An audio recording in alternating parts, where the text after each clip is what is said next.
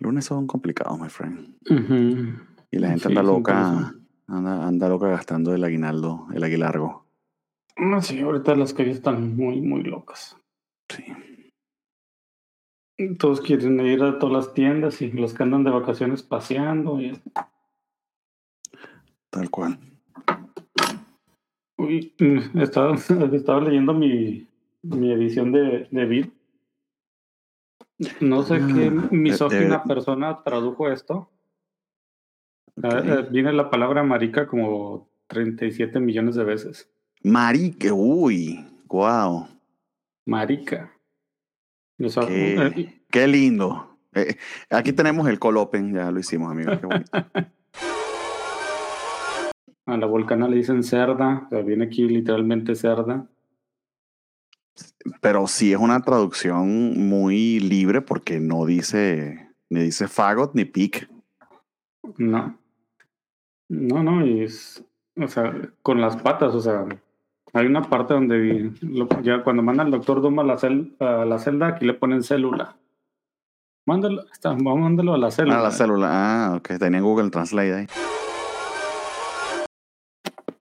Señor Neto Rivera, ¿cómo está usted? Yo, what's up, vatos locos. Fíjate ¿Qué que no encuentro un pinche lugar con buena iluminación. Me acabo de mudar apenas hace una semana a esta casa, pero no le hallo, no le hallo. No te preocupes porque esto es puro por audio, así que. No, pero sí, pues es la cara bella del programa, ¿cómo no? no? Así es ¿Cómo preocupante. no voy a salir? ¡Qué desperdicio! ¡Me largo!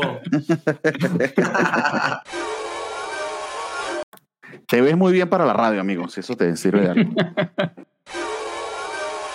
Que ya llegó Francisco también. Don Francisco. Qué pacho, señores, ¿cómo están? Discúlpenme la tardanza. No. Este. Ah, caray, ¿va a ser esto en video? ¿Es real que va a ser audio? Para irme a acostar Sí. allá al cuarto. Sí, esto, esto es en audio.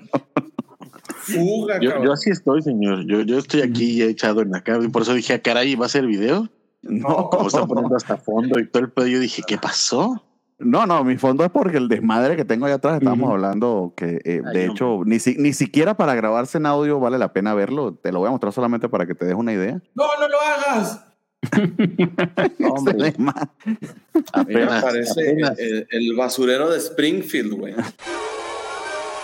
Ayer, ayer decía yo, o sea, esto es para, esto va para podcast, yo creí que esto era entre nosotros. güey. No, aquí ya, ya estamos grabando, amigo, y todo se graba. Ah, si supieras, sí. No, sí, grabado sí, pero, pero, pero yo dije. Bernie es muy ordenado, nos va a decir a partir de aquí.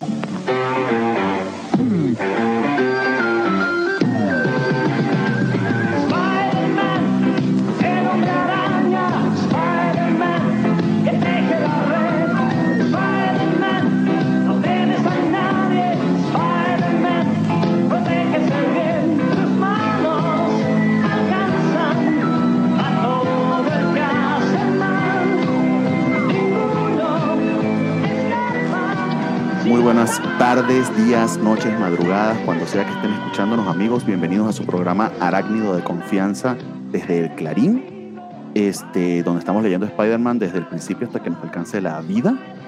Esperemos que sí nos alcance la vida, estábamos hablando de eso eh, hace unos minutos. Eh, eh, aquí escondidos en el closet de, eh, del Daily Bugle, donde nos paga con un kilo de tortilla semanal el, el buen J. Jonah Jameson para que le llevemos el café todas las mañanas y que dice que está mandando también dinero a nuestras familias de allá en México. Esperemos que sea cierto. Tenemos que hablar despacito porque estamos este, grabando un lunes en la noche, este, con algo de frío, pero porque tenemos a Ujú. dos buenos invitados que están aquí arrinconados en el, en el closet de las escobas con nosotros, porque vamos a hablar de Secret Wars, amigos. Entonces, este, nos acompañan dos muy buenos amigos que van a ilustrarnos un poquito más acerca de este primer gran evento de, de Marvel, ¿no?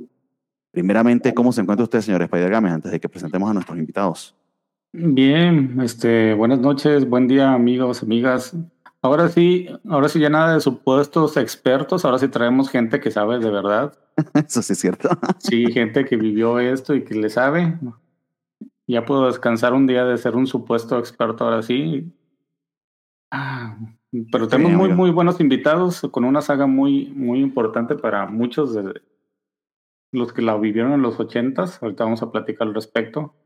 Exactamente. Y, y vamos a darle porque se va a poner chido esto. Exactamente. Y, y bueno, nos acompañan este, primeramente desde la Ciudad de México el buen Francisco Espinosa. ¿Cómo estás tú, Francisco? ¿Cómo te encuentras? ¿Qué tal, mi querido Bernie, mi queridísimo Spider Games? Muchas gracias por la invitación y qué bueno que traigan a un experto de verdad como, como es nuestro siguiente invitado. Yo nada más vengo de este, porque me gusta el chisme, la verdad, y este, y pues bueno, Secret War siempre será un motivo agradable para, para cotorrear con los amigos. Exactamente. Este, y bueno, como, como decía Francisco, pues traemos a otro experto este, también desde Torreón, el, el buen Neto Rivera, que estaba muy preocupado porque no conseguía buena iluminación en su casa, pero luego le dijimos que esto era grabado y se quitó los pantalones, algo así me dijo, y se metió en el baño. Sí, porque calzones nunca traje. Entonces, nada más, Gracias. realmente lo que estaba buscando era una buena iluminación para lucir pues tan hermoso como soy. Wow. Oigan, no, lo- no, pero pues aquí en este cuartito de las escobas de J. Jonas Jameson en el Clarín. Estoy viendo que es combustible porque está haciendo un frío que se te cuajan las nalgas. Entonces es justo y necesario que armemos una fogata. Eh, y pues sí, hablemos amigo, de sí. esta maravillosa historia. Que en mis recuerdos era más maravillosa de lo que lo acabo de leer. Como suele no pasar. eso, digo, la verdad, fue un viaje, les agradezco mucho la invitación. Tampoco me considero un experto, pero sí les puedo contar cómo viví este evento, porque como el adolescente que, que fui cuando leí estos cómics semana a semana a través de El asombroso hombre araña presenta, fue una experiencia de lo mejor de, de- de mi juventud. Más que el primer beso, sí, señor, claro que sí, porque Porque corrió mucho antes, en el, imagino. en el espejo no cuenta. en esa edad la virginidad era, era incluso aún más fuerte en mí. Entonces, digamos que esto fue donde sublimaba yo mis energías sexuales en ver semana a semana qué iba a suceder en este mundo fabuloso que creó el Eterno. Mi nombre Mira, se llamaba El. Eterno. es- Ok, Sí. mira tú. Y bueno, y para, para darles un poquito de contexto eh, de lo que, de mi este, half-ass internet research que hice para, para ponernos acá al día, eh, pues justo en el programa anterior que grabamos ayer a las 7 de la mañana, eh, el buen Spider Games y yo, esa es una hora que le fascina a Francisco porque es cuando se voltea para dormir del otro lado de su cama. Es, es- es Este, apenas mi segunda horita de sueño, sí. Exactamente, no, de hecho está recién acostadito. Este, eh, terminamos tanto eh, el Amazing 252, si mal no recuerdo, o 251, algo por allí. 51. 51, ujú, que estaba en Central Park, nuestro querido Peter Parker, este, ya consolando a, a- a nuestro querido Harry Osborn, diciéndole que, que tranquilo, que se había encargado supuestamente del Goblin. Y sentía otra vez este ataque de, de sentido arácnido de qué estaría pasando y termina pues yéndose a, a la mitad de Central Park donde había un rancho enorme o básicamente un estadio Jalisco allí puesto en el medio que nadie se había dado cuenta y desaparece, ¿no? Eh, y algo similar pasa en, en- en el espectáculo, solo que en este caso pues lo estaba buscando su querida Felicia, porque en ese, en ese punto estamos donde está empezando la relación este, Felicia y Peter, ¿no? Eh, y de lo que investigué, de lo que sé, y es solamente para darle contexto, luego le voy a pedir a cada uno de los invitados que nos cuente cómo fue su experiencia, porque en este 1984, este, el querido Bernardo era apenas un lindo bebé siete mesino, este, que recién había nacido en enero de ese año. Entonces ahí tienen una idea de, de la edad que tengo. Eh, y pues no, no, no, no viví es la publicación de, de, de, de esto cuando salió en Estados Unidos, sino de hecho muchísimos años después, eh, tantos años después que fue por recomendación de Francisco en los cómics de la semana que me, me compré esta edición de lujo preciosa que sacó Smash es, y disfruté por primera vez este cómic. Eh, eh, me suena cuando escucho, cuando sé del génesis del cómic, este, me suena que es exactamente eso. Eh, que básicamente era eh, una idea de Mattel, bueno, en este caso no Mattel, era, o si era Mattel, sí era Mattel, que había perdido la licencia de los héroes de DC, eh, y aunque les estaba yendo muy bien, si mal no recuerdo, con He-Man, este, pues querían entrar en el mercado de superhéroes. Este, perdieron contra Kennel en ese momento, que era su, su competencia, que por cierto tenía los, este, las figuras de Star Wars. Perdieron la licencia de los héroes de DC, que eran un, un poco más conocidos porque eran más antiguos. Superpowers. Exactamente. Y fueron con la gente de Marvel y le dijeron, oye, pues eh, véndenos la licencia y hagamos, eh, en vez de una caricatura, que era usualmente lo que, lo que se, se estilaba en esa época, bueno, Thundercat, He-Man son un buen ejemplo de ello, Ujú. y Transformers para vender figuritas, hagamos un cómic, ¿no? Eh, y aprovechó Gene Shooter, eh, según dice él, eh, para una idea que los fans siempre habían tenido sobre este, pues, enfrentar a todos los villanos y a todos los héroes más populares de esa época en, un, en una gran, gran, gran épica. eh, y que es el primer eh, crossover o evento grande de Marvel. Sí habían, mejor dicho, no crossover, perdón, sí habían habido este, diferentes interacciones de los personajes entre sí, pero que, que una visita de uno en, en el, en el número de otro, pero no lo que ahora conocemos como la eventitis, este, y que en Ujú. el caso particular de DC todas se llaman Crisis, en el caso de, de, de Marvel todas se llaman Wars, porque ocurrieron crisis en, la, en, la- en las Tierras Infinitas y Secret Wars más o menos en el, como por la misma época. No sé exactamente cuál primero que la otra, pero es, es alrededor del 84-85 que se publicaron. Eh, y, y se siente mucho esto tal cual como, como ese vehículo para vender figuritas, porque es lo que uno hacía cuando jugaba con sus figuritas, ¿no? O sea, las ponía a enfrentarse a todas en mundos fantásticos. Y de por sí, si vamos a cuando estemos repasando esto, hay muchísimo énfasis en los vehículos y este, en las guaridas este, eh, y donde se, donde se ubicaba cada una de las facciones que estaban en esta guerra secreta, es porque este, Mattel pues, quería venderte también los vehículos y también fi- este, eh, las naves, ¿no? Entonces, eh, ese es el génesis, de eso se trata. Este, Jim Shooter lo escribió él porque supuestamente no quería causar este, conflictos entre sus escritores que eran muy celosos de sus personajes. Eh, Quién sabe cuán, cuán cierto sea eso o no. Eh, y para darles nada más un resumen de lo, y, y así cierro con ello, cuando se anunció Secret War 2, este, creo que fue una este, gerente de venta de, de, de Marvel que la presentó en alguna convención de cómics. La gente empezó a buchearla porque, nada, se sabe que Secret War no fue un gran éxito este, en crítica. Y la respuesta de ella fue muy sencilla. Sí, sabemos que Secret War fue una mierda, pero vendió, ¿no? Y así presentaron a Secret War 2. Porque sí, hubo Secret War 2. Entonces, este, no sé, amigos, ¿quiénes de ustedes quieren comentarme, tal cual como nos había dicho Neto, cuál fue su experiencia leyendo esto, no? Primero, Sí, adelante, adelante.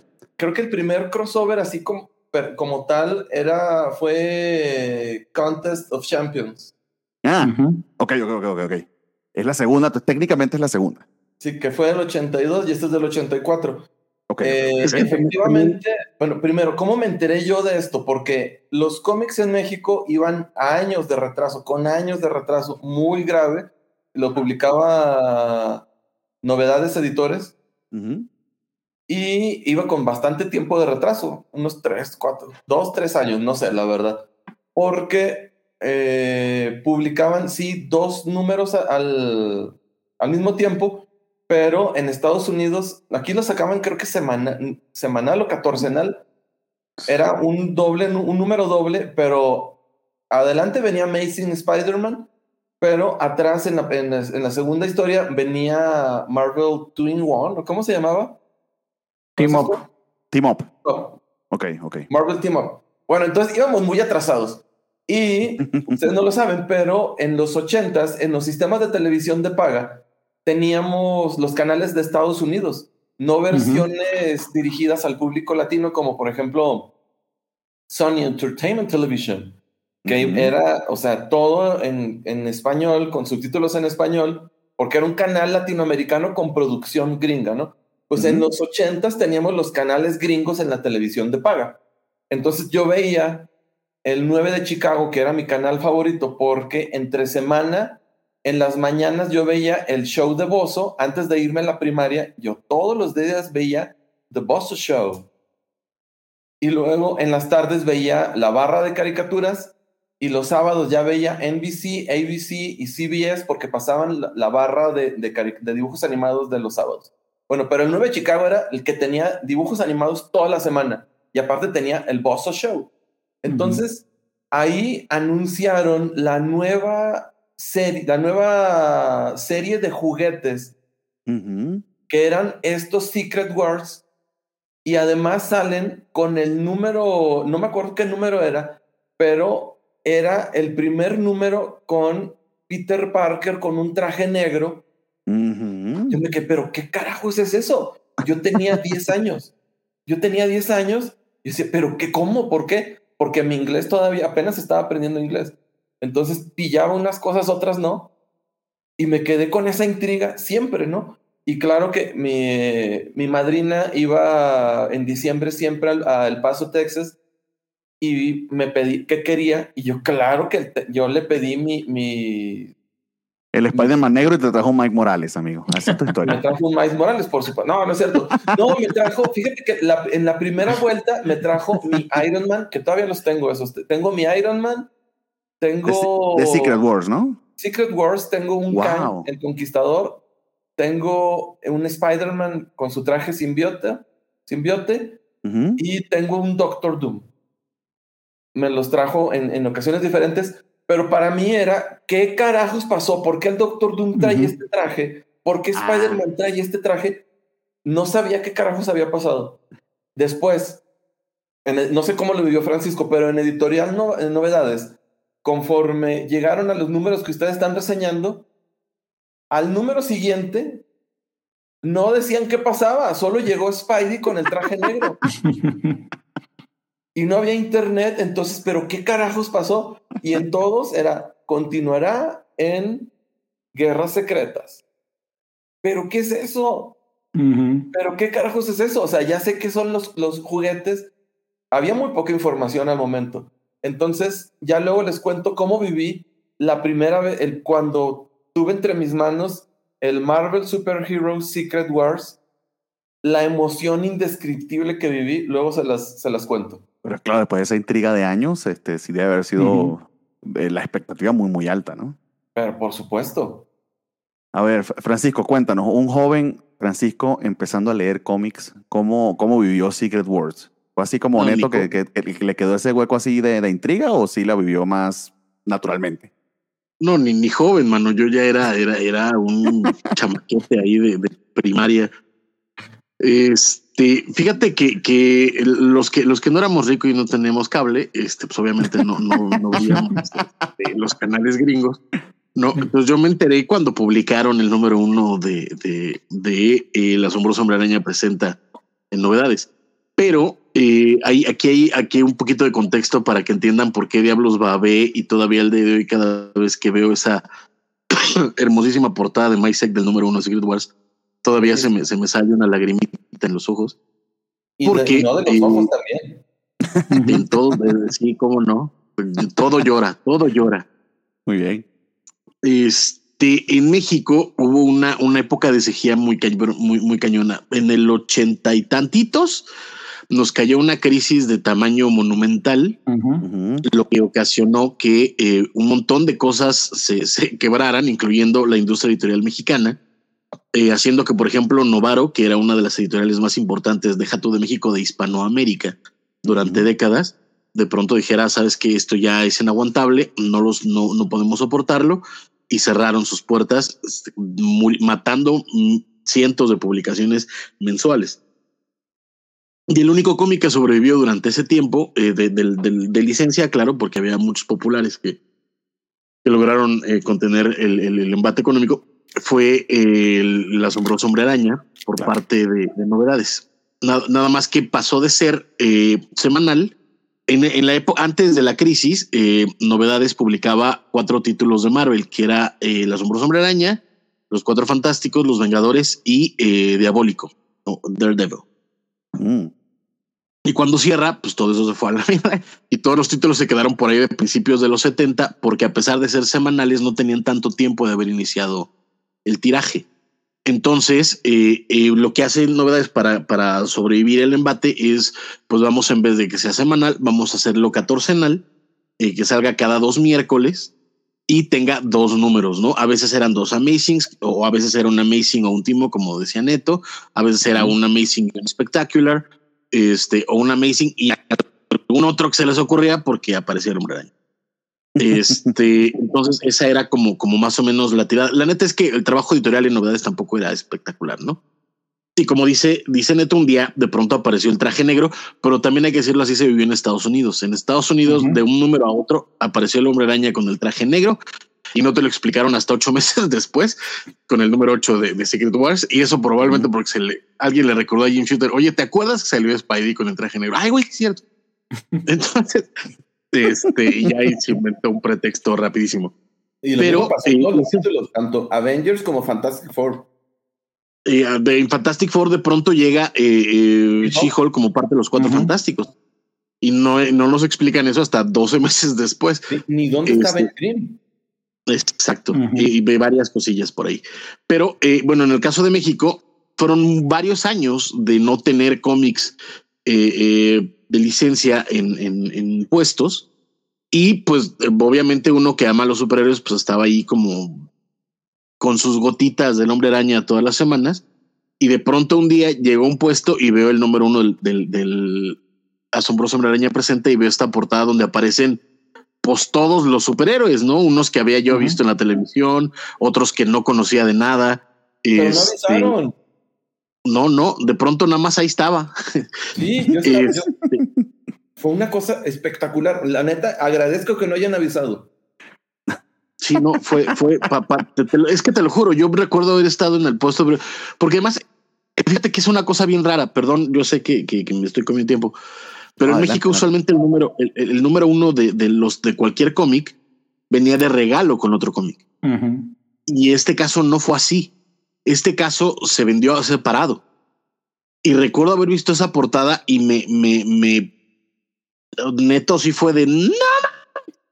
Obviamente lo compré. Obviamente cada semana no, no, no, no me perdía de, de, esto. Y recuerdo de nuevo la- las páginas que ahorita estabas mostrando un poquito en, en, en, en pantalla para que tengamos como guía visual. Yo sé que la idea no es que sea pero tienes este doble, doble, doble splash page de, de, de Mike Seck con todos los héroes eh, de, de pronto apareciendo de la nada en un lugar después de una página de, de choro poético de Jim Shooter acá de ah sí porque el espacio y la madre". y de pronto aparece este todos estos personajes eh, es que te lo juro fue para mí como como como una emoción de de, de no mames". Hasta recuerdo que incluso en algún momento dado quise hacerlo este radionovela porque tuve un momento así como muy clavado de hacer. Me regalaron una grabadora que, que podías grabar en cassette y entonces hacía grababa chistes y pendejadas. Y me puse ahí como a grabar de, ah sí pues que tal cosa este de- me, o sea me explotó la cabeza este cómic me, me, me volví loco. Este eh, dicho eso ya con los años uno ve que pues era era era la, la, la gana infantil no este es, es, es nuestro Civil War no o nuestra muerte de Superman que le tenemos mucho más cariño del que se merece. Pero, y ya llegaremos ahí, eh, creo que Jim Shooter hizo cosas muy interesantes. Creo que ya, ya después de que, de que dijo, "Na- la neta nadie está comprando los pinches juguetes, se voy a empezar a, Sí. a hacer lo que yo quiero, empezó a hacer cosas muy interesantes con el título. Porque si si si hay cierto detalle de intervención de Mattel, este, eh, primero el, el título supuestamente vino de ellos, porque su, Sí, su, su- su brillante departamento de mercadeo dijo que las- la palabra secreto y la palabra guerra era lo que más le gustaba a los niños. Eh, y lo que ustedes comentaban, o sea, el cambio de diseño, al menos de Doctor Doom, porque lo consideraban este, muy medieval, que lo vemos por allá por el número 9 o 10, si mal no recuerdo. Ajá. Bueno, sí, exactamente cuando. bueno, Y, y- y- y creo que, a pesar de lo infantil que es, eh, eh, es una de las mejores versiones de Doom eh, que, que existen. O sea, eh, lo define. No, no, no, lo define, creo que ya venía definido, pero lo, lo, lo, lo dibuja muy bien por tanto las virtudes como las, este, por supuesto, de- defectos que tiene como, como personaje y como villano, ¿no? Pero Pedro, cuéntanos tú, este, imagino que sí, a ti y familia sí te han mandado los cómics directamente de Estados Unidos y tú ya te las sabías todas, ¿no? ¿O cómo lo Mm. viviste? No, es que eh, yo en los cómics en los ochentas, pues era, era un pibe. ah, Nací en el 82, pues todo esto no me tocó con, con fuerza hasta los mediados de los noventas por la caricatura de, de Spider-Man. Porque justamente ahí hicieron como tres, cuatro episodios de las guerras secretas donde emulaban esto con los pocos eh, personajes que había. Tenían los, los villanos de Spider-Man, tenían algunos X-Men de la serie de X-Men de los noventas, el Capitán América, Iron Man de la serie de Iron Man y algunos villanos que tenía. Era una versión pobre, pero animada, que es la primera vez donde yo conocí eso. La diferencia, pues, era que ahí la caricatura de Spider-Man, pues él era líder. Y el Beyonder y la Madame Web lo buscaban a él para que hiciera todo lo que, sea, aquí es el Capitán América y el Mr. Fantastic. Ya después en los 2000 con un poquito más de acceso a internet, pues ya pude leer la historia bien y luego compré la versión de, de Vid, que aunque es pobre en edición, o sea, lo compensaba con, hay un- tenían varios artículos donde te ponían en, como en contextos de dónde estaban ciertos héroes Ujú. durante la- las guerras secretas, de dónde venían, por qué estaban ahí, quién era este, quién era el otro. Era una especie de, de ayuda y más para, para mí que era un pobre lector solitario que realmente no tenía con quién platicar sobre esto porque en mi cuadra era el único que compraba cómics. Ya, saquen los violines. Sí, ya hasta mi adolescencia que, que llegué a un, un tugurio de, de cómics muy especial, ahí ya pude platicar con más gente al respecto, pero Ah, ya. A mí me alegra mucho ese sueño frustrado tuyo de la infancia, amigo, porque por eso tenemos este programa. Así que sí. a mí no me vas a hacer llorar con eso. Así es. Y ahí ya, pues platicando y conociendo esto, ¿no? ahí fui como, como conocí la, la verdadera guerra secreta. No, pues no la viviste como, como el Francisco y como yo. Porque nosotros, Mm. déjame también descuento. Adelante, adelante. Yo, por ejemplo, con, cuando dejan de publicar algunos numerillos de X-Men porque no tenían un título regular, ¿verdad que no, Francisco? No tenían un título, pero sí los conocíamos. Sabíamos quiénes eran los hombres X. Sí, pues aparecían en, lo, en, lo, en los crossovers que tenía justo con, con, Con con el nombre araña. Y de hecho creo que el número uno apareció en uno de los de las sesiones especiales de. Creo que era un, de un anual. ¿no? Un anual. Es que no, no, no, no le llamaban anuales, eh, porque eran, eran ediciones especiales y las publicaban cada dos o tres meses. Tampoco era, era tan raro. Publicaban los anuales ahí, pero también publicaban algunas otras cosas. Y recuerdo que por ahí también publicaron el número uno de, de, del- De de X-Men. los de X-Men. Y este, y en algunas otras historias. Me acuerdo también cuando presentaron a Karma, por ejemplo. Sí, de- Es- de, este de Miller, de Frank Miller. Ajá, exacto. Y, y- y varios, varios así. También, por ejemplo, al, al- al doctor extraño, uy, qué extraño. Lo, lo conocimos por, por, esos anuales y por las, los momentos de. De nuevo, o sea, a mí me, me encantaba, me encantaba cuando aparecían los números de Marvel Team Up, porque veía un montón de personajes que en mi maldita vida sabía quiénes eran. Sí, Entonces, de pronto- bruto, a mí me encanta, es malísimo el pinche cómic. Es, escrito por Frank Miller, por cierto, pero dibujado por, Fer- por Herb Trimpe. Un número donde, este, ay, perdón, ya me estoy descosiendo en otra cosa, pero nada más rápido. Adelante, adelante. Este, eh, la portada es la cara del hombre, del hombre morado y tenía en sus manos a, a- a Spidey, eh, Iron Fist, Power Man, eh, Moon Knight, eran como los seres urbanos de, de Marvel y Daredevil, Ujú. exacto. Este, y ese número me, me encanta. O sea, el día de hoy quiero conseguirme ese, ese anual de Marvel Team Up, un físico, Pues porque no tienes una idea de cómo, de cómo me encanta ese número. Es, está horrendo, pero me encanta. Y este, y desde entonces soy muy fan de Iron Fist. O sea, lo conocí en esa, en ese cómic y me, me mamó Danny Rand y aparte desde ahí para acá soy muy fan. Pero era eso, de pronto tenía, tenías estas gotitas de, de personajes y de vistazos del universo Marvel a partir de, de ciertas cosas. Sí, y sabes dónde también yo, Cu- cuan- porque hubo cuando se enfrenta contra el Juggernaut, salen en un cuadrito, salen Wolverine, Storm y no me acuerdo quién más. Entonces yo traté en mi cerebro de, de adolescente que no tenía ni, ni puto conocimiento de, perdón, se puede decir puto en este programa, se puede decir puto o no se puede decir puto en este programa. Pues no se podía, pero Nomás tú lo dos veces. posible, amigo. Bueno, perdón, en este, en, en vez de puto voy a decir bendito. Oigan, Adelante, entonces amigo. yo Es un lo es que un vi símil. fue que, que pensé, ah, este seguramente, el Wolverine, yo pensé, es como un ave, entonces seguramente este es Ángel.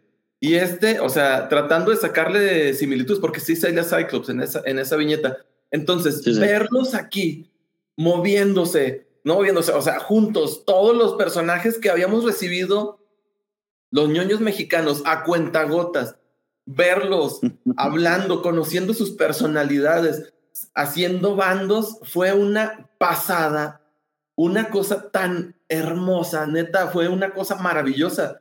Secret Wars, los, los ñoños mexicanos, los adolescentes mexicanos, no la, no la, la leímos, la vivimos, se los aseguro, fue una cosa fabulosa. Y el dibujo de Mike Seck, que yo nunca lo había visto hasta aquí, ah, qué, qué cosa tan hermosa, me gustaba muchísimo su estilo.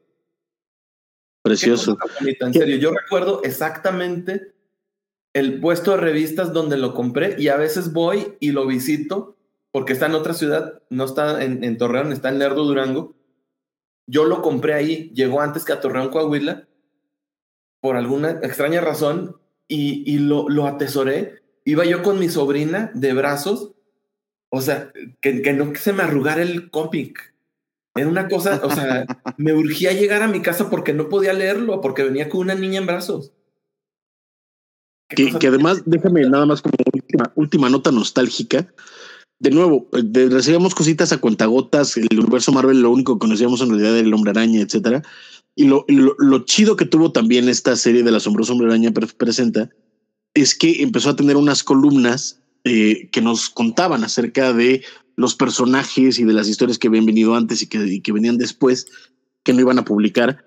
Y eh, el cómic, este cómic era traducido por eh, Jesús G. Holguín, Jesús Gil Holguín, J.G. eh, J.G. Holguín, que eh, para muchos es, es hoy vilipendiado, pero en ese entonces, bueno, no, o sea, no lo voy a defender como traductor, pero eh, le propuso a novedades, oye, es que este cómic está presentando un montón de personajes y está hablando de un montón de cosas de los lectores mexicanos no han leído. Entonces déjame hago una columna para irles explicando todo eso y se y creé esta Mm. columna que se llama La Era Marvel, que durante todos los números de, del Asombroso Hombre Araña presenta y después ya también el Asombroso Hombre Araña, nos iban contando esto pasaba en Cuatro Fantásticos, esto pasaba acá. Y cuando terminó Secret Wars y Secret Wars 2, empezaron a campechanear el título con otros personajes, con los Hombres X, con el Capitán América, con los Cuatro West Fantásticos Avengers. con los West Coast Avengers, etcétera. Entonces ahí venía, ahí nos explicaban qué onda con lo que no sabíamos. Y eso era muy agradecible porque no había Wikipedia, no había internet, no había tiendas de cómics, no había nada. Entonces esas, esas columnas nos ayudaron un montón para, para leer. Así que desde esta pequeña trinchera dudo que nos escuche, pero si es que alguien le va con el chisme, muchas gracias a Jesús Gil Holguín porque la neta es que sí nos ayudó un montón de, de ñoños de, de aquella época a, a entender qué estaba pasando. Yo amaba las columnas de J.G. Holguín. De hecho, me convertí en un personaje recurrente porque le mandaba cartas desde diferentes zonas de, de México y me las publicaban. Y luego hasta me escribían, ah, yo quiero ser amigo de EARL, que soy yo. Sí, y nunca le contesté a nadie, pues porque era un niño muy ojete. Sí, pero esa- esas columnas yo recuerdo en los títulos de DC de documentos clasificados que le ponía. O sea, Sí, sí. son muy agradecidos que creo que le faltan mucho a los a las este, ediciones actuales. Entiendo que ahora con el internet es mucho más fácil conseguir esa información que antes. Porque pues leas un, un cómic, lo abrías y lo, ah, canijo, glotón, ¿y ese quién diab- diablos es? Porque el- mi cómic de Spider-Man. Y aquí lo ves y lo, aquí se llama Wolverine. ¿Cómo? ¿Cuál es el nombre? Pues, ¿quién es? ¿Qué es esto?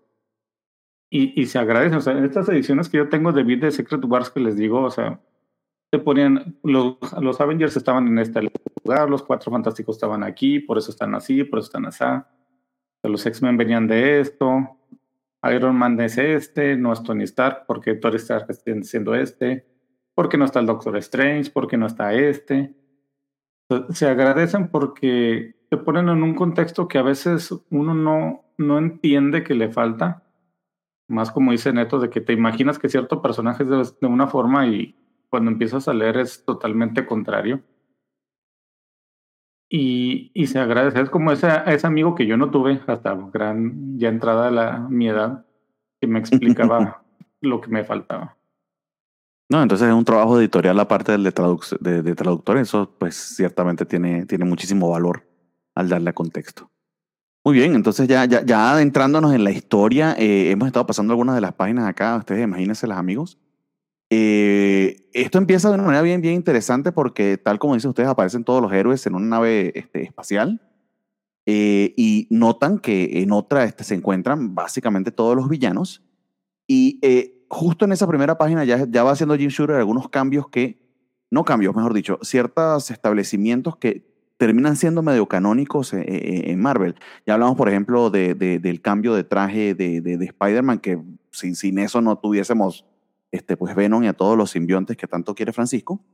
Este, nos habla, por ejemplo, también eh, de, de ese cambio en, lo- los Fantastic Four. Eh, un- otro pequeño detalle, eh, para este momento se suponía que Doctor Doom estaba muerto en Fantastic Four, este, pero eh, John Byrne como que no se lo comentó a, a Gene Shooter y luego la manera en que lo, en que lo acomodan es este, maravillosamente ridícula.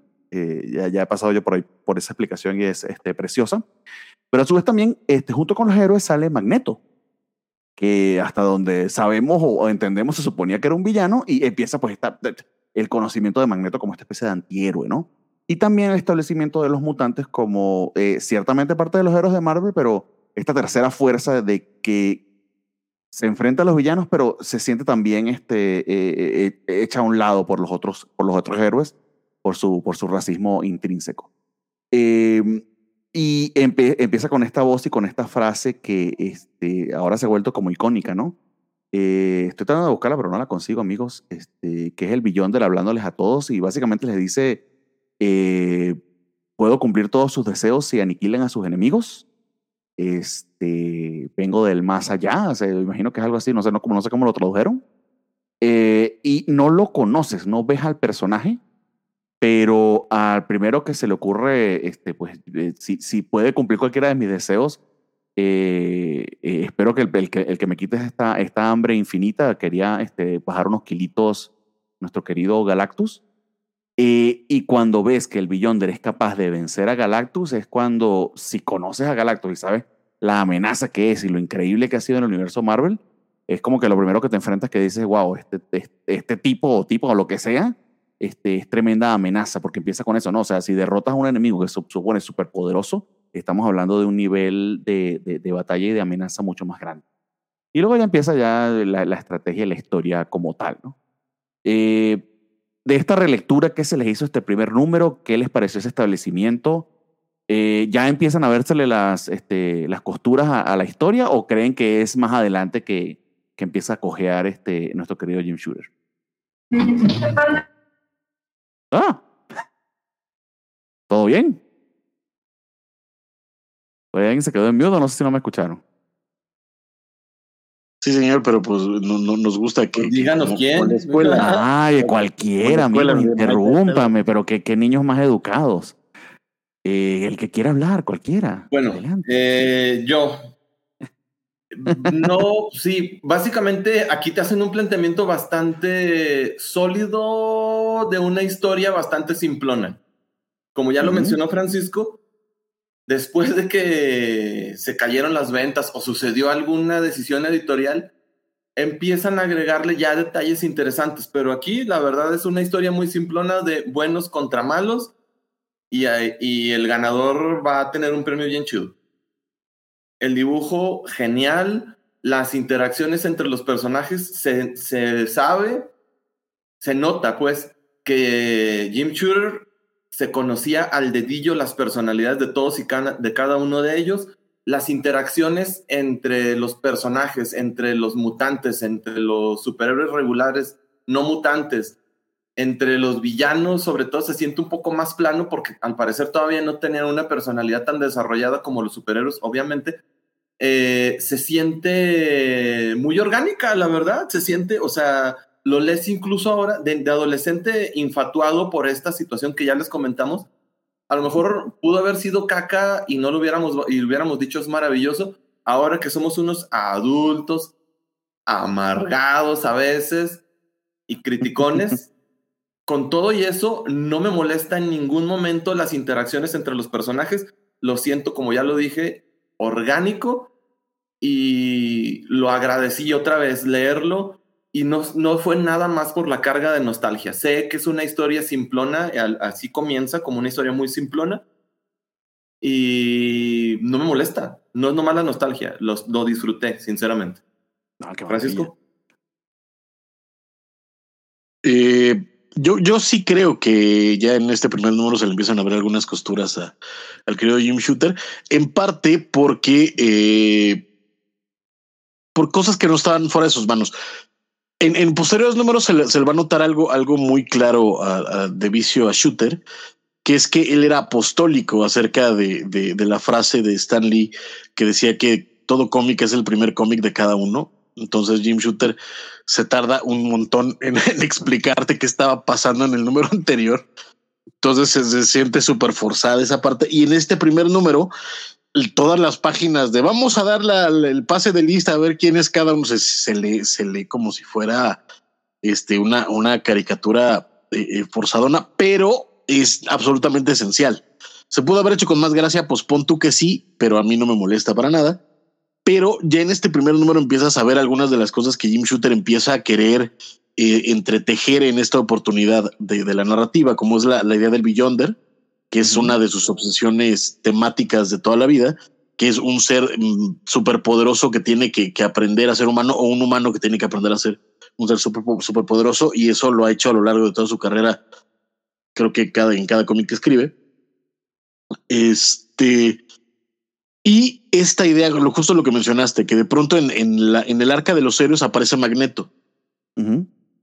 Antes de ese cómic, Magneto era un malo malo de Malolandia. Muchos creen que la evolución de Magneto empieza con Chris Claremont, pero no es cierto. En los cómics anteriores a, Marvel Secret, Marvel Super Hero Secret Wars, pues, las apariciones de Magneto en, en X-Men, todavía era un malo malo de Malolandia. Todavía era esta caricatura de villano que, este, que es de, de risa malvada y ganas de conquistar el mundo y De Malotitlán, Jalisco. Sí, qué cañón. O sea, era, era, era básicamente. me, acuerdo mucho que cuando salió en este. En, eh, en El hombre sus grandes amigos con el doblaje viejito, hay un momento en el que está amenazando una base militar y dice: ¡Hoy, hoy, hoy, qué malo soy! Así es, escribía Magneto. Y es. Y en esta, y en este número de pronto plantea esa pregunta, ¿no? De, de si es héroe o villano. Y por otro lado, la, la- esta idea de, de, de Galactus como parte de los villanos y además que eh, se enfrenta a un ser que lo puede vencer.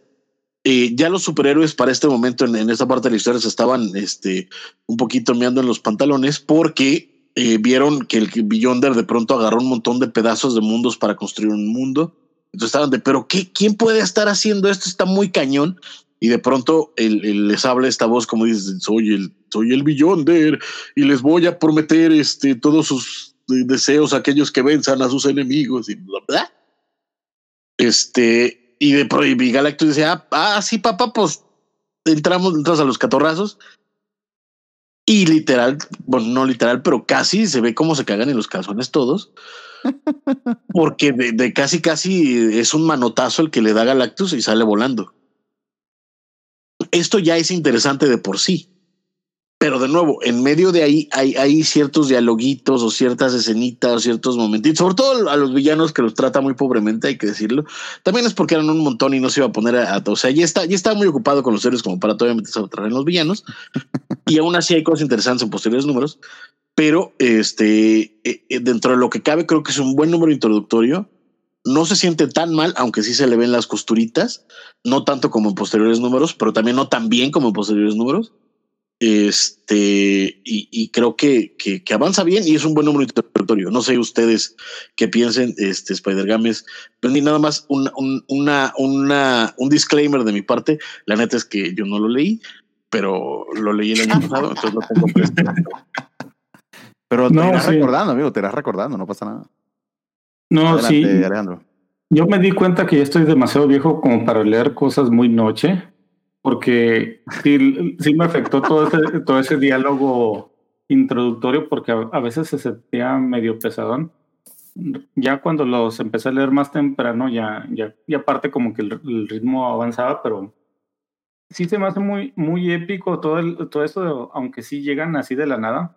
Digo, las ediciones de Bitme te ponían en contexto, pero sí, me imagino leerlo así de, de la nada. Y, que, ah, canejo, ¿y estos monos por qué están aquí? Y ya toda la introducción. Este, no, este, esta este, formación de los, a- de los X-Men, que, que es la segunda, tenía poco de estar ahí, me imagino, por eso todos lo ven, a- los ven así como diferentes Ujú. ver al, al Hulk ya más pensante, o sea, Hulk es de mis personajes favoritos, tanto por la serie, por las caricaturas y cómics. Ver a Spider-Man ahí, que generalmente pues sí lo habíamos vi- visto en los Marvel Team Ups y sabemos que hace equipo, pero es muy raro verlo con tantos, tantos héroes. que porque prácticamente siempre anda por su lado y solitario. Pero sí, la, la parte esta que mencionas donde llega Galactus y se enfrenta al Beyonder y ves que le da una patada y ni siquiera lo siente y el Galactus ahí tirado, te pone en un contexto de que acá ni esto sí ya, ya es más serio.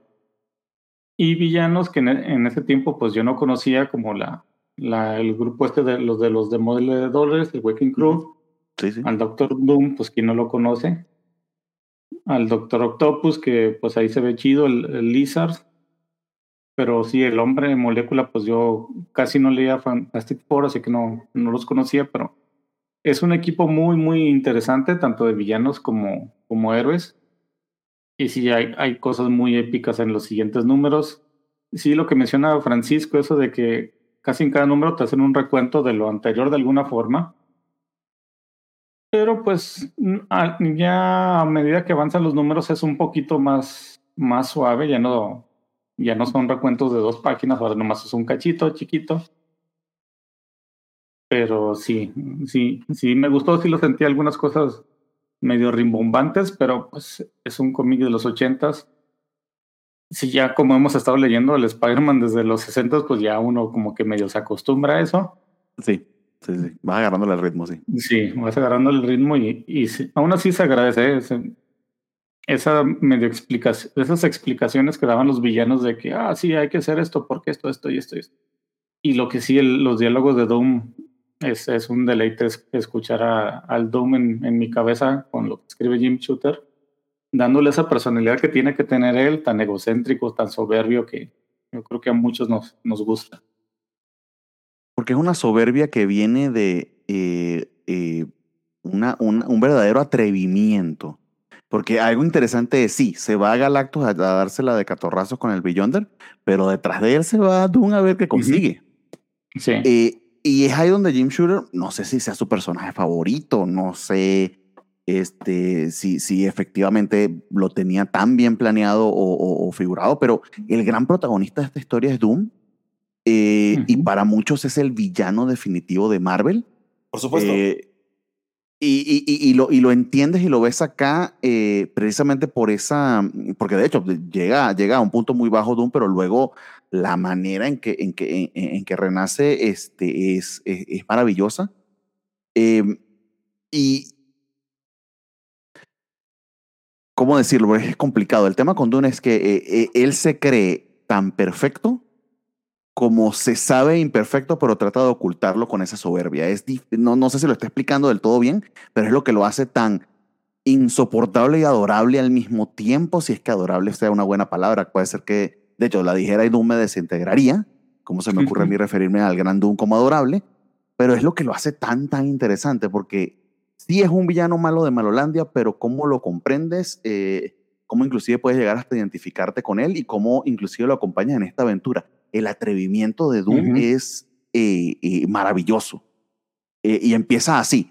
De hecho, Galactus ni le pela cuando, cuando se van los dos y caen en alguna superficie, pero Doom se establece de por sí como el, el- el líder de los, este, de los, Los villanos. villanos, y establece su dominación porque un Ultron que básicamente se le fueron este, las cabras al monte y empezó a matar a todo el mundo, eh, logra dominarlo, hacerlo su bitch, básicamente su guardaespaldas, eh, y de inmediato, eh, eh, una cosa maravillosa, te- no recuerdo el nombre de la guarida de los superhéroes, pero ten- tendría su nombre. Este, la guarida de Magneto, a su vez, también donde se van, terminan yéndose los mutantes. Pero la de los villanos no se llama la guarida de los villanos, de los villanos se llama este, la Doom Base. Ujú. Eso te- si algo más no te dice acerca de Doom, eso, no sé qué otra cosa sería. Pues es que Eh, también la mayoría de los villanos eran, una- eran un montón de perdedores, carnal. O sea, Pero, pero el, eh, pero el Dune es muy, Vamos a el Dune es muy seguir. inteligente porque sabe, sabe que está allí Mole- Mo- Molecule Man, que no sé cómo lo Sí, tradujeron en español. El Sabe hombre que molécula. el hombre molecular sabe lo poderoso que es, pero sabe exactamente cómo manipularlo.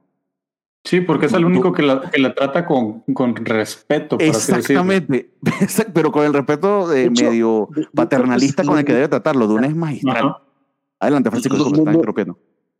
sí, es que no creo que sea respeto, es, es manipulación, es, es con, con cierto entendimiento de, de la débil personalidad que tiene a pesar del enorme poder que tiene, ¿no? Y esa es parte de, esa es una de las grandes tramas de, de Secret Wars, que, que tiene un par, la verdad. Pero, o sea, Sí. ¿crees que cuando ves a los villanos, o sea, fuera, pon tú, pon tú, Otto Octavius, pon tú. La Wrecking Crew. Ah, bueno, y Enchantress tal vez. Pero la Wrecking Ujú. Crew, este, en general, o sea, era, el, el de Absorbing Man. Y luego la- las pobres dos mujeres, que creo que es el momento más bajo de, de- de la serie, pero ya llegaremos a eso. Este era- era puro pinche perdedor. O sea, obviamente Doom se iba a imponer ahí y este y iba a ser como el, el, el gran héroe, más bien el gran villano. Pero sí Ujú. tiene, tiene razón. O sea, recordemos que, que, que Jim Shooter, como bien decía Neto al, al principio, se conocía a todos los personajes, ¿no? O sea, vamos, no por nada era el editor en jefe de Marvel y sabía exactamente quién era cada uno. Y recordemos que el Doctor Doom ya para esta época ya le había entrado a los catrazos con al Silver Surfer para robarle el. Power Cosmic. Ento- O sea, y casi se lo roba. O sea, es el único. De- deja tú el único humano, el único mortal. Es eh, prácticamente el único ser en el universo que casi mata a Silver Surfer.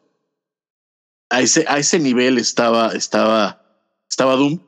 Y este, y de nuevo, mencionaste, en un momento entraremos a eso, este, porque viene en el segundo número cuando Doom este, va a, a ver a, a Galactus tirado.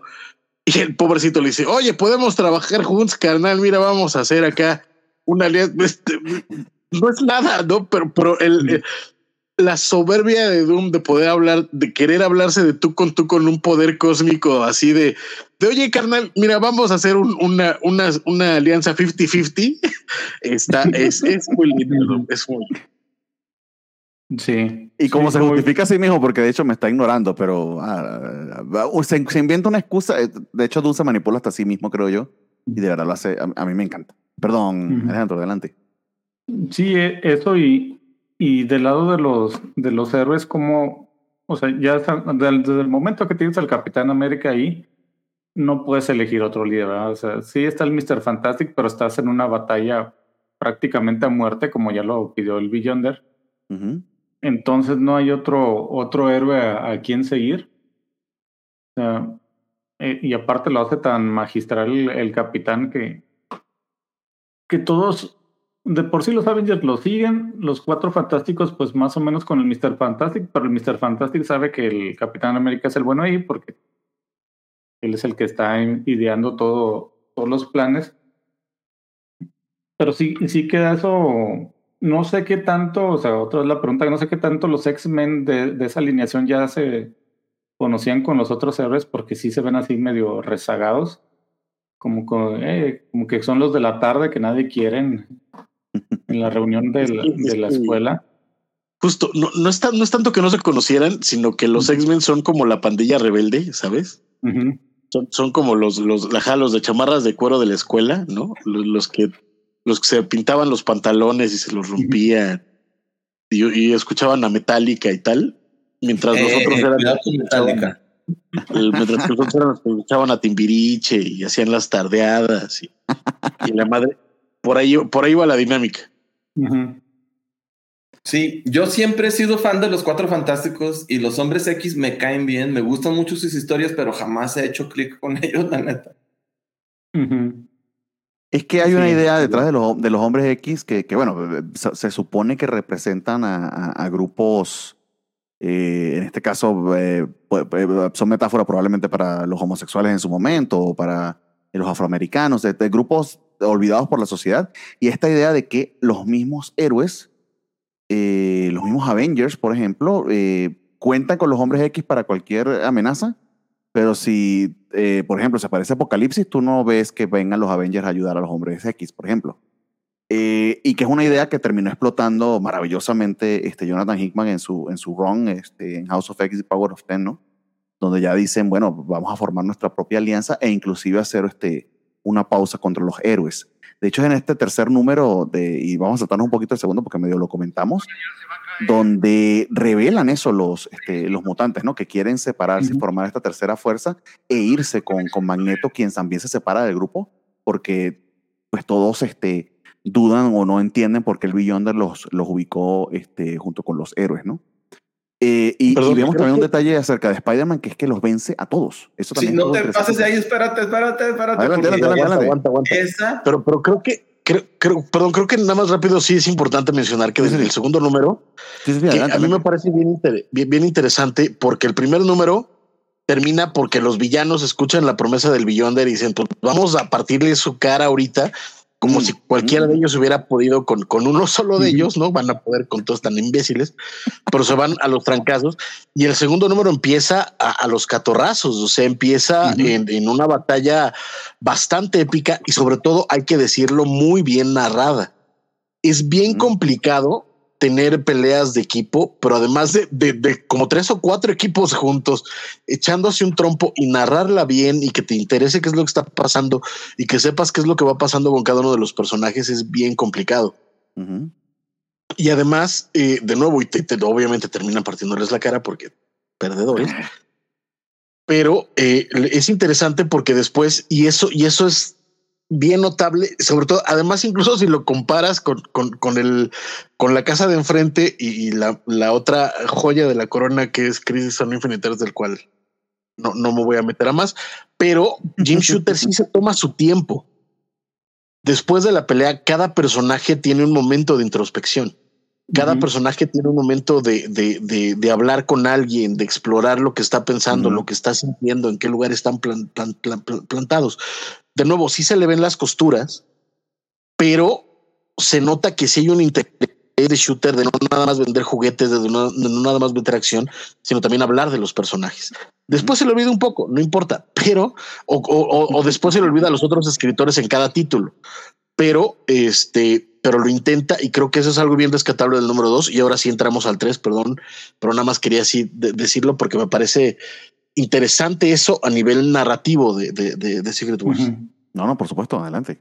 y concuerdo plenamente con eso. Sí, no, no son nomás peleitas así, sino que después da retroalimentación. Y no te digo que crezcan los personajes, porque crecen cada quien en sus propios títulos, pero sí dan señales clarísimas de desarrollo de personaje. Se agradece un montón.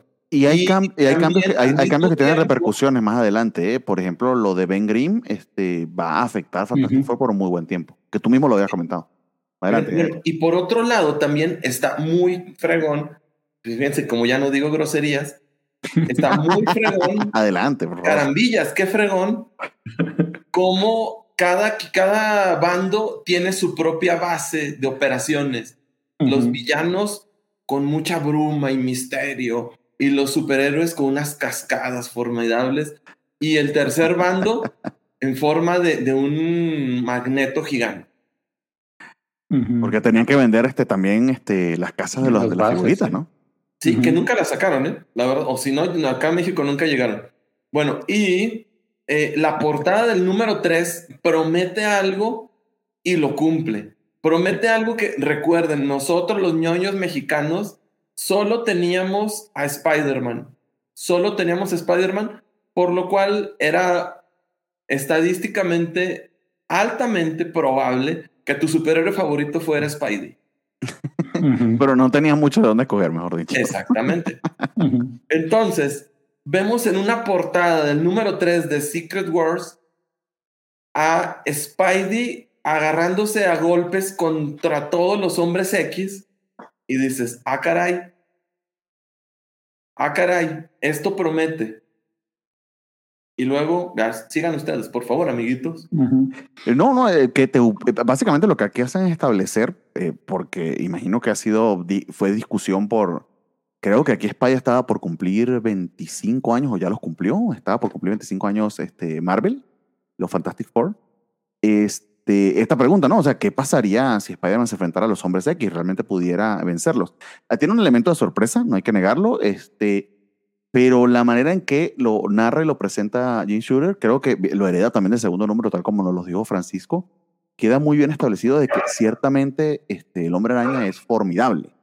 Eh, que quizás lo hemos visto quizá como este adolescente perdido en medio de sus crisis, bueno, todo lo que hemos estado hablando en nuestro programa, este, estos últimos 30 programas, eh, pero que sí es muy, muy capaz, tan capaz es que logra vencer a todos estos y termina recurriendo a Profesor X a, algo que él dice que le, le cuesta mucho este, hacer y que no le gusta hacer, pero lo hace cuantas veces puede, que es manipular la mente de los otros y hacerle olvidar lo que había escuchado que era el plan secreto de ellos de, de separarse, ¿no? De, de formar esta tercera fuerza Ujú. eh, que es entre villanos y, y- y- y- y héroes, que es donde se ubican fundamentalmente los mutantes, o al menos esta idea que, que luego pues explotarán todo, lo- todos los autores que, que- que hablen sobre los mutantes de, de ellos como, como este, este grupo separado tanto de héroes como de villanos.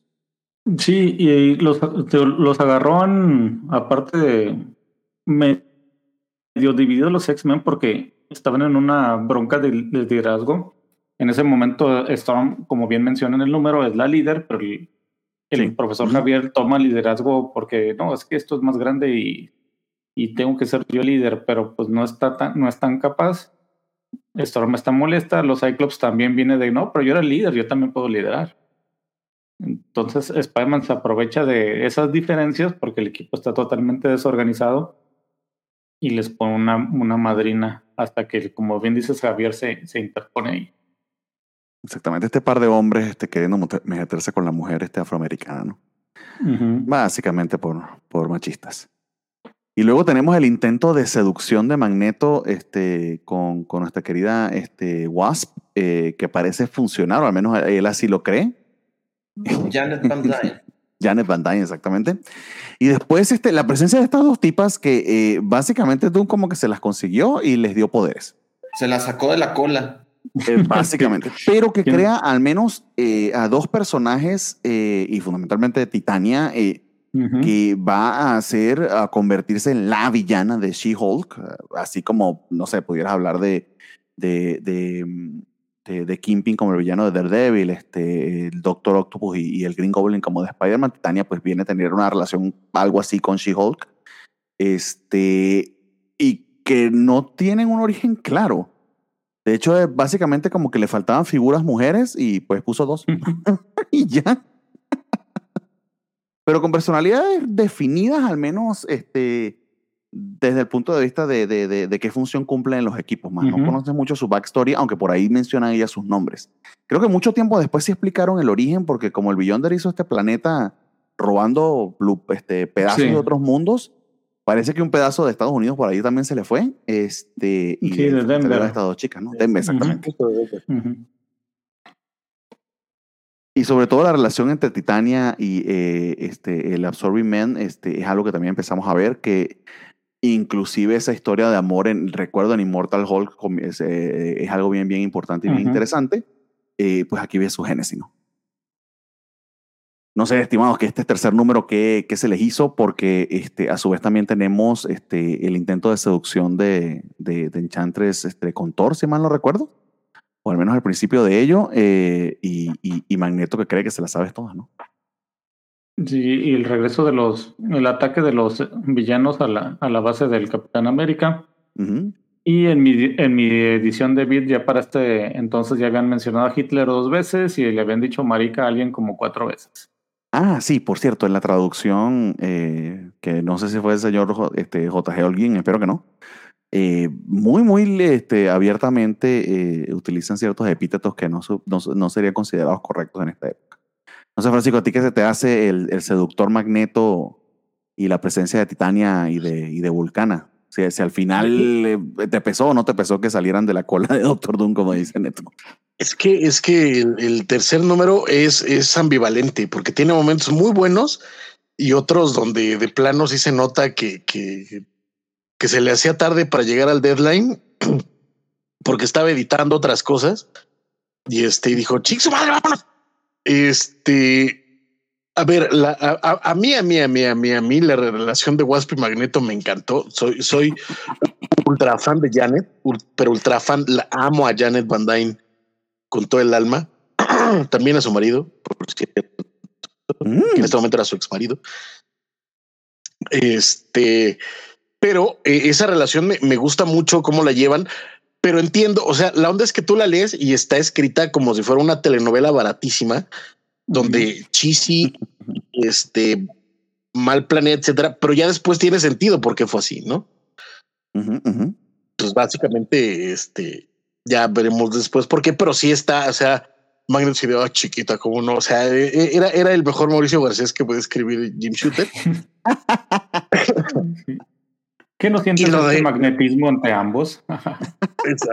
Ay, Güey, o sea, la acabas de, la- o sea, pon tú, pon tú que ya la conocías porque te había pateado el trasero alguna vez, pero así de, de uy, chiquita, mi amor, de- en fin, anyway. Y lo de la, lo, lo de Titania y Volcana fue así como de la madre, güey.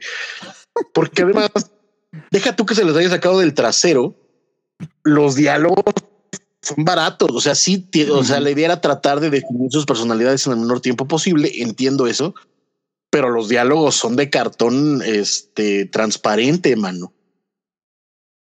Baratos, simplones, este Titania, así de "Ay, yo era muy débil, ahora soy muy fuerte y vamos a partirnos la cara porque soy bien fuerte y antes era muy débil. Ya entendí, güey. Ya, o sea, gracias.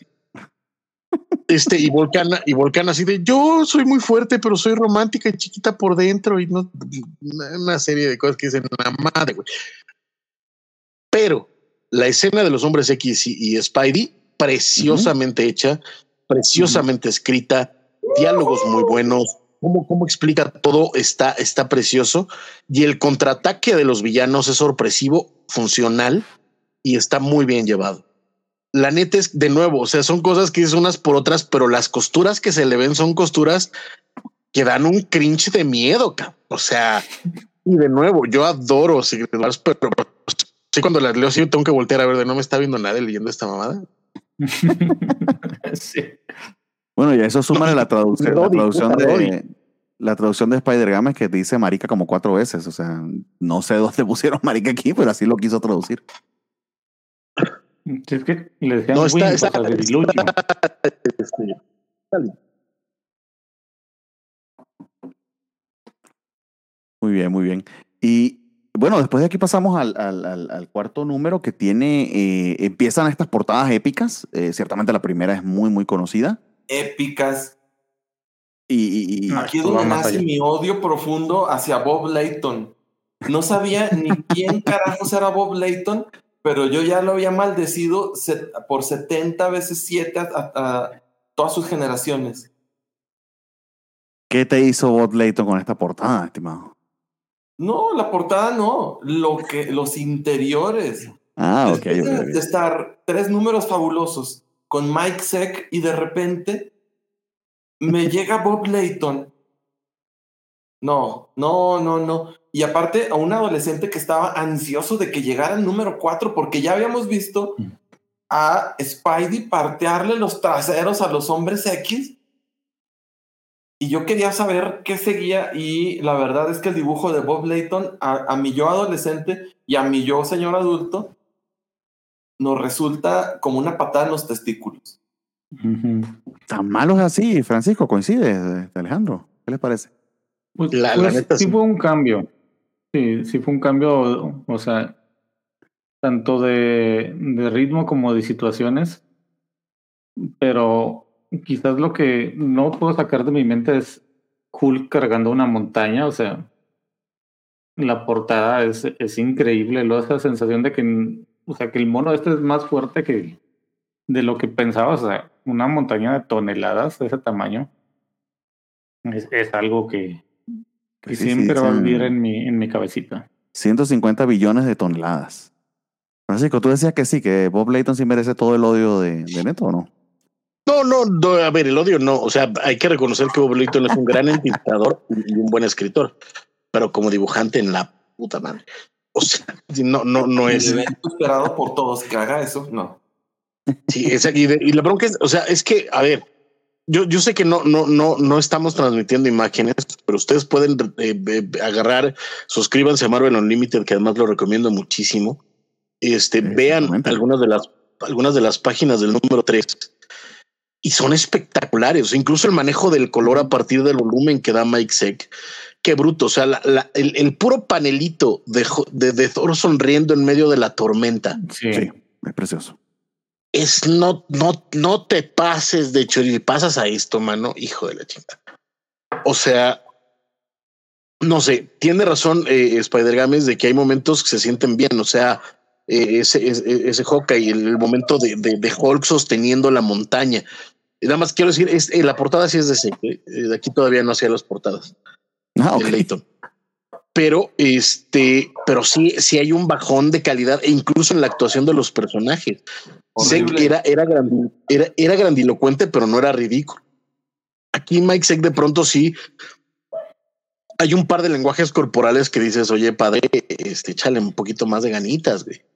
No, Eh, de nuevo, a Volcana la, la, la, la haces de, ay, no mames, güey. O sea, un poquito más sutil, padre, ¿no? Este, sí, ve, ve, o sea, sí. es, es, o sea, es, es como de hijo mío. En fin, o sea, de nuevo, no, no está tan mal, pero es que venimos de Mike Seck Ujú. y se siente ahí el golpe, pero, pero brutal. Sí, sí, sí, hay un cambio de, de- de estilo, de ritmo y de todo. Quizá la parte más extraña sea este eh, Magneto eh, curando que está conquistando a, a Janet Van Dyne este, y que hace un esfuerzo enorme, casi casi parece que estuviese empujando, eh, ya sabemos que en el baño, este, y es para hacerle un peine. Pero el texto, el texto es glorioso, ¿eh? Oh, oh, sí. El- el- o sea, es lo que te digo, o sea, es que Leighton hace que hace que lo, lo épico que te está contando Shooter se vuelva patético. ¿Sabes? Porque el, el texto, el texto es extraordinario. El texto es así de, de con la energía que puede llegar a destruir el centro de la tierra y pa, pa, pa, pa, para construir un peinecito. El texto está precioso, pero este carnal lo vuelve una caricatura. Y entonces se va, se va dice no se popó este Magneto, básicamente. Pero sí, sí. Exacto. Que ese momento a mí me encantó porque también de nuevo te habla del, del poder que tiene Magneto, que es algo que antes no se había explorado tanto y tan profundamente. Y Jim Shooter abrió esa puerta, ¿no? Ujú. Y de nuevo, el poder de Hulk sosteniendo una montaña, después de que básicamente les aventaron una montaña encima, Un- Hulk salvándolos a Se- todos. Según yo entiendo una cordillera, o sea, fue un sistema de montañas, porque el, el hombre, mole- el, el- hombre molécula es increíble el poder que tiene. Ujú. Sí, correcto. Y eso es, es, es extraordinario. Pero de nuevo, el, este número también está lleno de, de, diálogos ridículos, de situaciones medio tontas, de, de momentos de, de, si, si te, si- o sea, sí te agarró la prisa, vea, carnal. Pero en medio de eso hay momentitos bien interesantes, como el del hombre molécula, como, como lo que está pasando con Hulk, como este, ese, esa, e- esa exploración del poder de, de Magneto, ¿no? O sea, cada, ca- no, no puedo defender del todo Secret Wars, o sea, no, no creo que sea una joya de, de, de, de superhéroes, pero creo que tiene momentitos en cada número que puedo decir, aquí hay algo, aquí había un autor que quería decir algo con este cómic. Y eso me parece bien rescatable. Sí, y como habíamos habían dicho anteriormente que conoce también a sus personajes, o sea, en esa situación imposible, con lo poco que tienen solo un hombre los puede sacar de ahí. O sea, y es el Mr. Fantastic que agarrando tiliches, una cuchara y la navaja de MacGyver, mejora la armadura de Iron Man para hacer un pozote en la montaña y poder sacarlos. Exactamente, exactamente. O sea, eh, que aprovechan, eh, eh, es el elemento de cada uno de los personajes para sacarlo del entuerto en el que, en el que estás, que piensan eh, que, bueno, que, que parece y es este, imposible.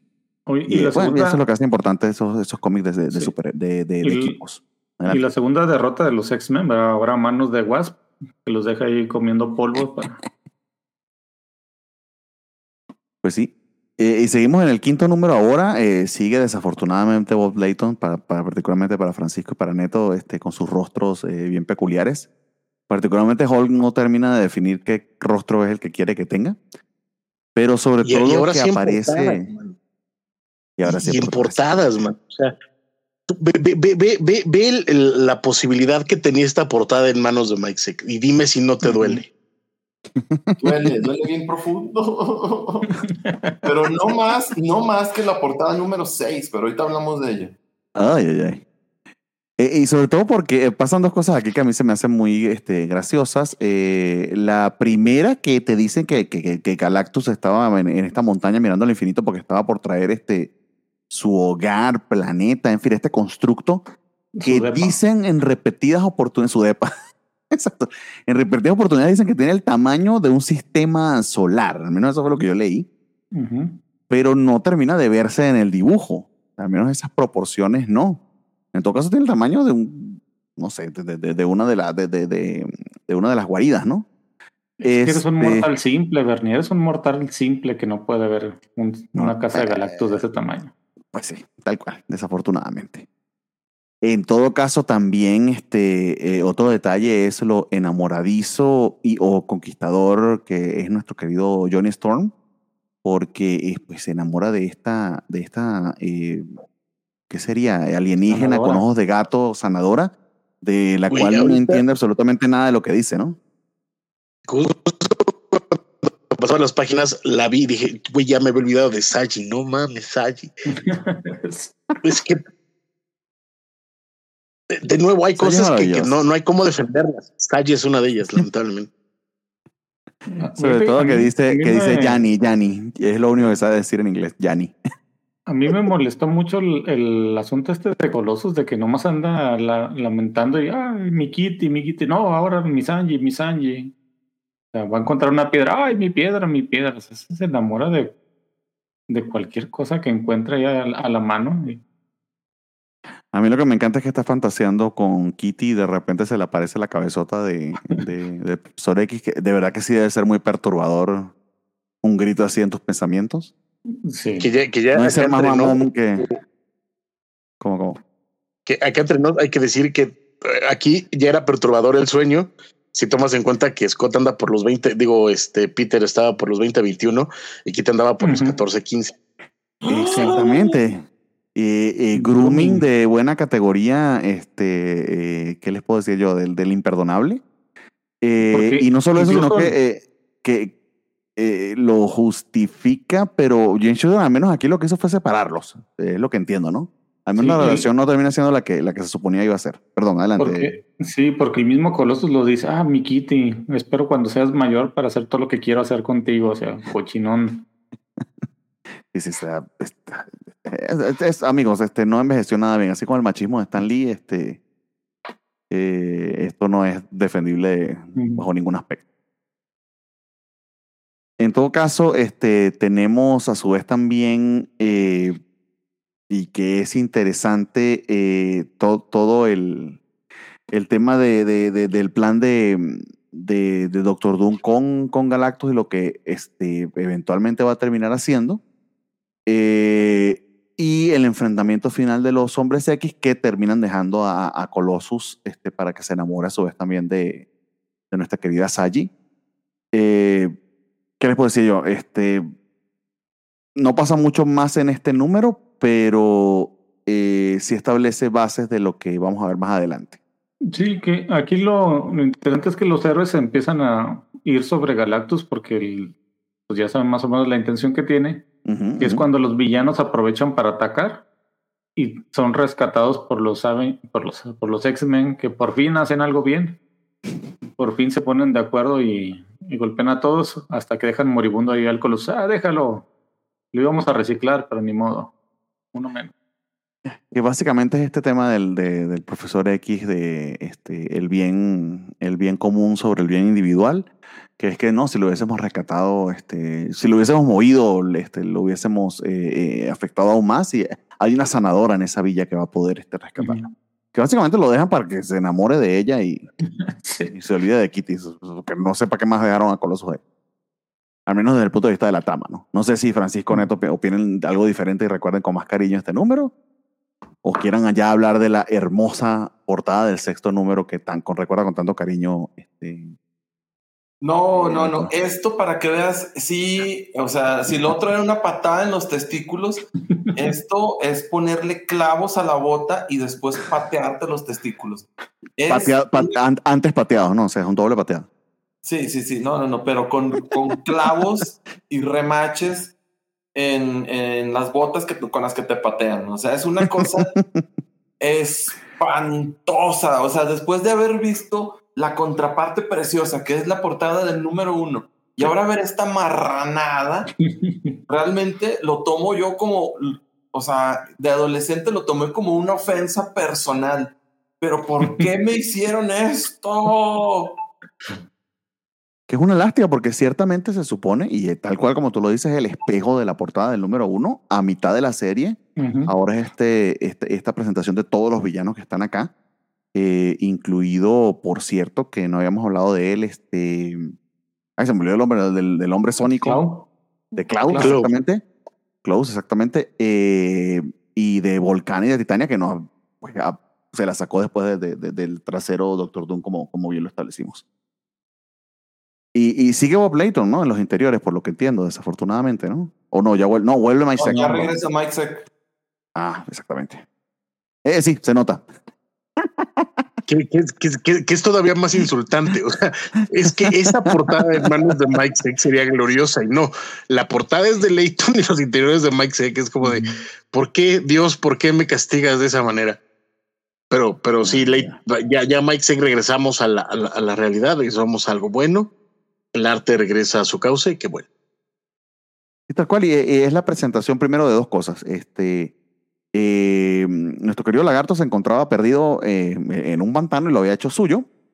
Eh, y ciertamente se compadece de él este eh, Wasp, quien técnicamente, bueno, técnicamente no, es la, la, la, la, la líder de los Avengers, pero eh, le había dejado ese rol a- al Capitán América porque había sido raptada, bueno, por la situación de batalla y porque había sido raptada por Magneto y se consigue con el, con el lagarto. eh, y tenemos como que medio en contraparte a Doom consiguiéndose con, con Claw. Eh, y, y aquí hay un detalle eh, que hace también en Shooter, tal, tal como tú lo comentas, este, de elevar las capacidades de, de, de los poderes de Magneto y de hacerlos eh, tan, tan interesantes, cosa que muchos escritores van a explotar muy bien más, adela- más adelante. Y hace algo similar por el hombre, este, el hombre molécula, por el Molecule Man, y, y creo que también por Claw, que son medio villanos tipo B de Fantastic Four que eh, habían pasado tanto desapercibidos. Eh, eh, de hecho, la, la manera en que presenta Claw aquí, que estaba básicamente como una vibración escondido dentro del hogar del DEPA de, de Galactus, eh, por Dazzle, que, que, que lo- allí, lo había dejado y logra extraerlo este, eh, el Doctor Doom y utilizarlo. Eh, está este, precioso y muy, muy interesante porque eh, expande ¿no? de- de- sobre el criterio del personaje, más al mismo tiempo la manera en que habla Claw. eh, Ujú. Puede que se le haga muy molesto a algunos, este, les, les recuerde quizás a un Jar Jar Binks este, primigenio, pero a mí se me hizo este, interesante y al menos eh, gracioso. No sé este número en particular a ti, Francisco, cómo se te hace, este, sobre todo con la vuelta de Zeck, pero eh, en términos de la historia y de que se van este, definiendo los planes de- del Doctor Doom. Es que creo que a partir de esta etapa es cuando ya Mike Zeck empieza ya a decir, ya me vale madre la- las peticiones de, de Mattel, voy a empezar a contar mi historia. Poquito a poquito, o sea, tampoco, tampoco están, no, no se crean que, ay, qué belleza, parte, no, no, empie- pero ya empieza a agarrar, a agarrar impulso, este, y de nuevo favorece mucho el, el regreso de, de, de Mike Zeck, ¿no? Ujú. Tienes este, como dices, este momentito de, de Wasp y Lizard, que la neta es que es muy bonito. eh, los planes de Doom, la, la aparición de Claw, pero sobre todo eh, eh, eso, que ya empiezan a quedar bien los bandos y un poquito entrar a, a rollos de política en cada uno de ellos, ¿no? Ujú, ujú. De, de Charles tratando, porque además Charles resulta que recuperó poder caminar ahora. Este, en fin Eh, este eh, eh, eh, está este y, los X-Men y, Storm y Cyclops y todos tratando de decirles que estamos del lado equivocado de la historia, carnal, ¿qué estamos haciendo? ¿Qué está pasando? Charles también tratando de decidir qué onda. Por el lado de los historias también hay, hay, hay conflicto. Este Hulk está empezando a, a- a- volverse otra vez salvaje. Este Ben Grimm está pasando por, por sus cosas. ujú. Este Johnny tan womanizer como siempre. Este, en fin, o sea, hay como, como una serie de, de situaciones y de nuevo de desarrollo de personajes. Hay unos interesantes como el de Hulk, otros no interesantes como el del pobrecito coloso que me lo trató como pendejo toda la serie. No, este, eh, el, el que podría ser interesante, pero no termina de, de cuajar porque obviamente lo está escribiendo un hombre blanco cisgénero, que es el caso de Rhodey. No, este. Eh, que, que se la pasa. Después que no puedes saber que soy negro, güey. ¿Por qué, güey? Relájate un chingo, güey. Todos se están dando cuenta que no es el mismo, no es el mismo Iron Man. Es como, bien, amigo, porque tú no eres Tony Stark. Igual, what's the problem? Para empezar, exacto, ¿no? Este, la relación de- del hombre molécula con Volcana, que también es, es rarita aquí, después se vuelve bien interesante, pero aquí es como, sí, re- o la, o la del Absorbing Man y Titania, que creo que es la más natural de todas, a pesar de, de tener diálogos simplones, pero va avanzando, va avanzando y eso me, me gusta. Básicamente el tema es que Volcana está que se saca una chicha y amamanta al hombre molécula. eh, y no de la manera erótica. Básicamente. Quiere ser su mami. Y aquí la batalla que tienen en el, en el volcán, que el, Javier los man- manda a un grupo de X-Men de espías. Y el Cíclope, sí, pero nos dijo también que si veíamos algo lo detuviéramos. Y la Ro como que no sabía qué, qué hacer, estaba entre... Sí, o sea, tenía como miedo de morir. Dijo, ¿lo, lo hago o, o no lo hago? ¿Y cómo dañan al hombre molécula? Este Wolverine. que- Sí, y el Wolverine que, que lo hiere eh, que pues, de muerte, ¿no? Sí, que lo iba a matar. Bueno, el Cyclops lo tuvo. ¿Qué haces? No, pues que no somos asesinos. Soy Wolverine. ¿Qué no conoces mi background? Que Mm, han suavizado mucho a Wolverine con el tiempo, pero bueno, ah, siempre ha sido un pendejo, pero aquí está hiper pendejazo, ¿no? No, siempre, siempre, eh, sí, perdón, Wolverine siempre ha sido este güey que dice soy bien malo y nunca, o sea, creo que solo en, en un número de, de la saga de Phoenix Oscura mata a alguien, pero en el grueso de números es nada más soy el mejor en lo que hago y lo que hago no es muy lindo. Güey, peinas gente, güey, relájate un chingo. Tiene tres este, presto barbas en las manos, o sea, no tampoco hace muchas cosas. Bueno, y empezamos con el séptimo número en el que ah, nuevamente aparece otro personaje femenino sacado de las nalgas, esta vez no de Doctor Doom, sino aparentemente de Denver, algo así. que dice que es la Spider-Woman, pero es, este, es Spider-Woman con un traje negro. Que en el número siguiente vamos a tener, obviamente, al, al Spider-Man con el traje simbionte. Ujú. Eh, pero que él mismo reconoce que como que se robó el diseño de la Spider-Woman porque le dio celos. Se ve chido. El, el diseño está padre. El de pues sí, sí que lo está, y, y está muy linda la Spider-Woman, pero eh, el hecho de que esté allí, esté muy callada y que poco sepamos de ella, no sé cuán intencional sea o no, pero es, eh, eh, es desconcertante. Porque pareciera literal, sí, me faltó una figura más femenina dentro de los héroes, me lo pidió Mattel y, y aquí está. Sí, eso sí. Sí, porque aparece prácticamente de la nada. Eh, ¿Quién eres tú? Lo encuentra el Human Torch. Ah, soy Spider-Woman. Ah, bueno, únete a nosotros. Sí, claro. Miren, tengo fuerza. Ok, contratada.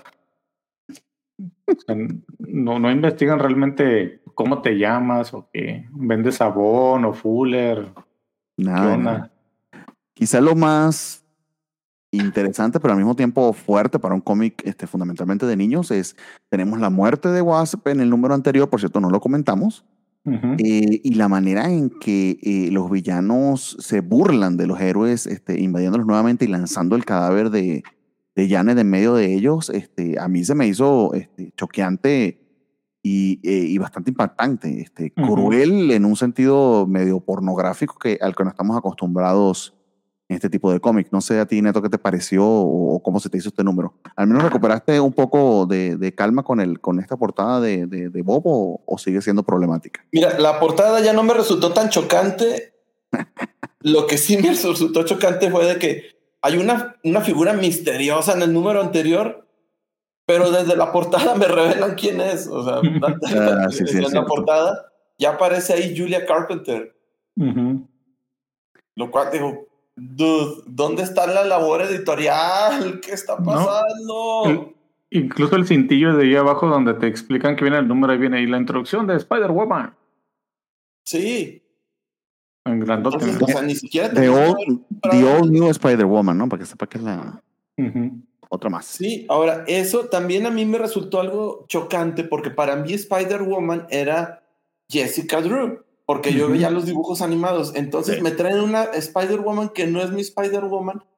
O sea, no estaba contento, no me resultó chocante, pero al mismo tiempo sí, porque traía el traje del hombre araña negro. Entonces. ¿qué está pasando? O sea, sí fue- me causó un conflicto.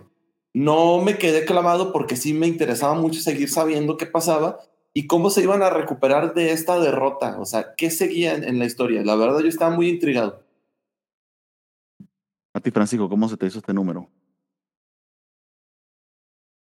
¿Sigues allí, Francisco? Ya se, creo que Francisco se fue al baño. Perdón, es que luego se me atraba el micrófono y no me quiere abrir. No pasa nada, adelante, amigo. Este. Pues sí, creo que de nuevo, siento que aquí todavía había estos mandatos como de. O tal vez era Jim Shooter creyendo ser gerente de, de, de Mattel y diciendo, ah, pues probablemente si están haciendo una, una línea de juguetes, pues van a necesitar bases, entonces voy a hacer las bases. Ay, seguro van a sacar vehículos, entonces vamos a meterles vehículos a lo. ¿Por qué chingados? Creo iba a necesitar un tanque. No sé, pero ahí está el tanque. Y tienes razón, si es algo violento la parte de Janet, pues sobre todo para, para ese tipo de, de cómic y más en esta serie que, que hasta ahora se había mantenido bastante familiar. Este, pero eh, eh, también e- era necesario. Si en algún momento, para que esto se sintiera una amenaza de verdad, tenía que haber una baja. ¿no? Y creo que cumple bien esa misión, lamentablemente es con, con mi querida Janet, pero este creo que, que, que, que funciona. Eh, la neta es que vamos a ser honestos, lo de lo de, lo de Spider-Woman y el traje negro es porque se le hizo eh, bolas el engrudo a, a Shooter en algún momento editorial y, y ya habían presentado el traje negro en, en este en, en Amazing y en Spectacular y resultaba ser muy popular. Este, y dijo, pues vamos a que Spider-Woman también tenga el traje negro. Y pues no se acordaba que aquí todavía no aparecía el traje negro. vamos a ser honesto, por ahí, por ahí va la onda. Este, pero de nuevo, siento que eh, ya que empieza a, a querer contar su historia, a darle un poquito más de tiempo a ciertos personajes, a, ciertas, a, ciertas historias, ¿no? Y sobre todo al plan de Doom, que como bien mencionaste, queda claro que el gran, gran, gran villano, sino es que el gran protagonista real de Secret Wars es Doctor Doom. Y eso, vamos, creo que poca gente lo ha escrito tan bien como Jim Shooter. Eh, sí, y que tenemos en este número su punto más bajo porque él estaba muy, muy, se había infiltrado en la, en la casa de Galactus y estaba muy, muy al pendiente este, que efectivamente eh, no lo detectara y pues tiene la mala suerte de que sí pasa y así como Beyonder se deshizo de, de Galactus, Galactus se deshace de, del Doctor Doom básicamente con un Ujú. pensamiento y eh, vemos el momento más humilde de Doom, el, el- el momento este, más complicado y de, y de más bajo, eh, sí, en cuanto a su ego, el golpe más bajo que puede sufrir, pero luego la recuperación este, es eh, maravillosa. Sí, y también que- vemos, eh, vemos esta paliza sobre She-Hulk que está bien fea también, ¿no? Yo pensado que tiene dos Sí. momentos bien violentos este, este, este número. Sí, que el doctor Doom llega y todos, eh, Doom, ¿y ahora qué hacemos? No, ya se acabó. Desde el momento que yo pierdo, todos perdemos. Y sale derrotado y en eso She-Hulk entra sola a, a vengarse de Jan. Sí. Y parece que, le- que, se está, que está ganando, pero de repente pues llega más gente a hacerle un montón. Y aunque es una Hulk, pues los otros son más, ¿verdad? Sí, sí, tal cual, exactamente. Este, no le quiero hacer caso al Capitán América este, y, y, y se fue a vengar este, de la muerte de su amiga y no le fue muy bien. Luego tenemos eh, eh, el número 8, este, ahora sí en las portadas de, de, de MySec, por lo que estoy leyendo acá en las firmas, y es icónica, tan icónica la portada Ujú. que de hecho es este, la parte de atrás de- de- del número especial que yo tengo, que es la presentación de, de- del traje negro de nuestro querido Spidey el traje simbionte eh, copiado. Fíjense que aparece luego de que aparece eh, la nueva Spider-Woman Ujú. eh, y que la explicación, a ver, eh, es fundamental en el sentido de que aquí explican de dónde vino el traje, pero no es que lo explique muy bien y no es que tenga mucho sentido. Literal es que se fueron a lavar las ropas este, Thor y Hulk y Spider-Man en vez de ir a la lavadora secadora que le dijeron se equivocó de gaveta y abrió otra cosa y de ahí sacó al simbionte. Eso es básicamente lo que yo entendí. Sí, está, eh, después de la batalla encuentran, este Hulk y Thor encuentran una máquina para hacer ropa, que solo usa Thor. Y Spider-Man le dice, hey, ¿qué? ¿Dónde sacaron eso? No, hay una máquina que hace ropa. Ah, bueno, voy. Y sale una bolita negra es la que se le pega a Spider-Man. Ah, mira. Qué padriuris. El último modelo de cuidado con el perro. Y ahí me pregunto yo hasta qué punto fue pensado solamente para explicarlo y ya.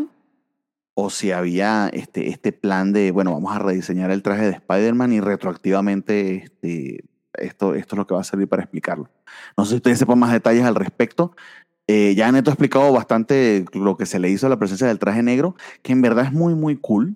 Eh, eh, es un cambio importante para el personaje, es su primer cambio de traje fundamental y que va a ser toda la etapa de- de- del traje simbionte. Eh, no sé, Francisco, a ti, a ti como fan de Spider-Man, esta explicación como tal y la presencia del traje negro, ¿qué nos puedes decir al respecto y qué nos puedes decir de este número en general? A mí el, el diseño, la neta es que no me gustaba, pero es porque yo soy de esos viejitos que se aferran a las cosas, ¿no? La neta es que a mí los cambios no me, no me gustan mucho. Entonces, la primera vez que vi traje negro dije, ¿por qué no, no tiene, no, not my Spidey? Pero este, ya después le, le agarré la onda. La, la portada del número uno de Web of Spider-Man es una gloria. Y ahí fue cuando dije, ay, chiquito bebé, sí está bonito. Ya los Pero, perdoné. este, ajá, pero ya, eh, pero en ese momento, aquí la onda es esa. O sea, para este momento ya llevaba más de medio año el traje negro apareciendo Eh. en las páginas de- del hombre ¿Es araña. cierto? ¿Es cierto? Entonces, este, pues la neta es que el origen fue de, de nuevo. O sea, digo que parecía que Jim Shooter iba por la libre y de pronto alguien le levantaba la mano y decía, oye, y, y el traje negro con el que regresó este güey. ¿Sabes? Este, oye, ¿y, y, y- por qué Colossus cortó a Kitty, güey? ¿No? Entonces era, era como ese, ese tratar de tapar los, los, los, los, las cosas que él obligó a su equipo editorial a hacer. Y después fue como de, ¿y ahora qué hago? Ah, pues una máquina y ya. Porque sí. Entonces, este, por ahí, pero de nuevo, creo que este número también ya se empieza a sentir eh, importante, se empieza a sentir relevante. Este, seguimos con este ticking clock de Galactus de fondo, ¿no? Ya, ya Galactus está, básicamente le está clavando el popote a- a- al planeta para, para, para chupárselo. Para, para Y- tomarse y el los-. Exacto. Y los, y los héroes pues están tratando de, de ver qué es lo que, que pueden hacer para, para salvarse sin que los otros carnales los maten y, ellos poder, poder hacer algo. Eh, y sobre todo eso, creo que ya aquí en, en el avance de personajes, en las interacciones, en las relaciones, es donde se empieza a ver un poquito más eh, eh, la inercia que lleva Jim Shooter, porque todavía no estamos ahí. O sea, los últimos números son preciosos. Aquí todavía, todavía andamos en ese proceso de llegar, de llegar ahí. Pero vale la pena el viaje en este número porque creo que los personajes, cada uno está tomando decisiones importantes y entendiendo cosas de, de, sí mismos. Y que tiene una parte que, a, a ver, a mí me sacó una sonrisita, este, que llega un punto en el que Ben Green y Hawkeye, que es un, es un Ben Green ya eh, que perdió sus poderes de, de la mole, y Hawkeye que él bien lo dice, ¿no? O sea, si yo sin mi flecha, pues soy un tipo normal. Eh, entonces son los menos poderosos, entre comillas, de los héroes. Se consiguen con nada más y nada menos que el Lizard y, y Claw. Y bueno, ¿qué, ¿qué va a pasar contra ellos? Los van a este, eh, destrozar. Y en el siguiente panel los, los tenemos jugando a las manitas calientes. Porque resulta que Claw no está del todo convencido del liderazgo de Dub, que básicamente lo está manipulando. Y el, el Lizard está increíblemente enojado por lo que le hicieron a Janet, que había sido pues su, su amiga, ¿no? O, sea, lo, o lo había, lo había este, rescatado, ¿no? Sí, sí Eh, están, eh, Eso está maravilloso. ahorita en un estado infantil. Este número arranca con los héroes yendo a atacar a la base de, de Doom, ya que los X-Men se quedan a vigilar a, a Galactus. Y el, hay, hay peleas muy, muy buenas. O sea, la de Spider-Man con Titania, o sea, mostrándole la experiencia que tiene como, como héroe. Que dice, aunque ella es más fuerte, él con su simple agilidad y que, mira, en un espacio abierto nunca me vas a tocar. Así de simple. y, la humilla totalmente a tal grado de que toda esa fanfarronería que tenía se, le cae, o sea, se, pierde, se vuelve otra vez una chica insegura. O sea, me gusta eso. La otra que el cuando el Hawkeye se enfrenta al pal- Pile Driver y le dice, eh, yo soy más fuerte que tú, sí, pero yo, no me tienes una flechita, no vas nada. Sí, pero a esta distancia una flechita de madera te va a hacer mucho daño, aléjate. Y dice, no, y le da en el, ay, me dio, me está sangrando el brazo y se cae de- del shock. No, puedo- no puedo ver sangre y me desmayo. Sí, el- un, un mono que pelea contra Hulk todos los, los fines de semana y ay, me dio con una flecha, lloro. Ey, pero funciona. Al menos Sí. tienes algo que darle eh, a Hawkeye, que también es este tema de que se desarrollan todos los personajes. Tenemos también a Colosos, que básicamente se mete en un sauna y con unas sales logra comunicarse con, con Sachi y, le, y, y Sachi le muestra que eh, invirtió todo su poder en este, resucitar a, a Janet y entonces Janet realmente no se murió del todo, como pasa con todos los superhéroes. Ujú. Pero digamos que su muerte, al menos eh, quien estuve leyendo esto mensualmente, sí debe haber tenido cierto impacto, aunque resucita muy rápidamente. Y eh, el máximo quizá de la, de la interacción o del tema de, de, de Roddy este, dentro de la armadura de, Iron Man, donde este, le pregunta a Richard que si le, si le problematiza que, que, que se haya dado cuenta que Iron Man este, pues, es un hombre negro debajo del traje.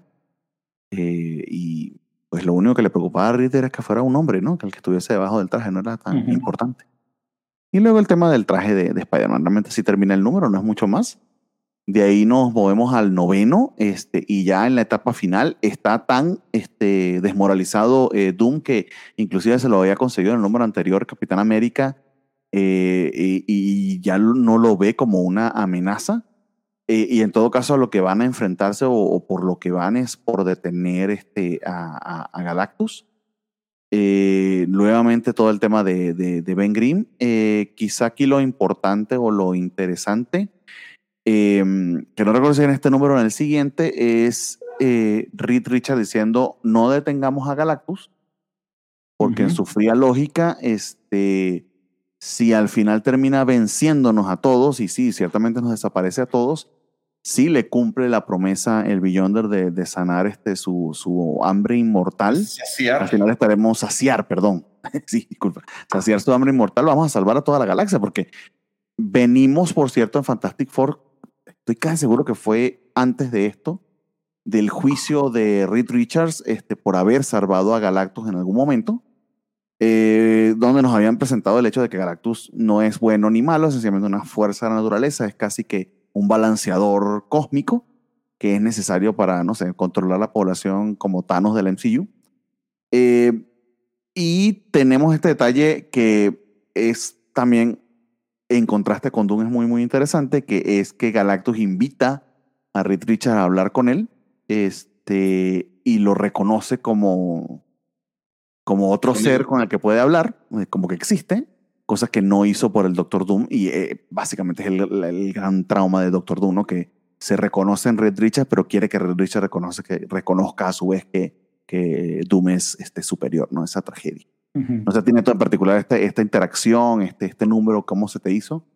Eh, y si te parece que va redondeando la historia o si sigue aún arrastrando, arrastrándose como, como venía en cierta medida este Jim Shooter.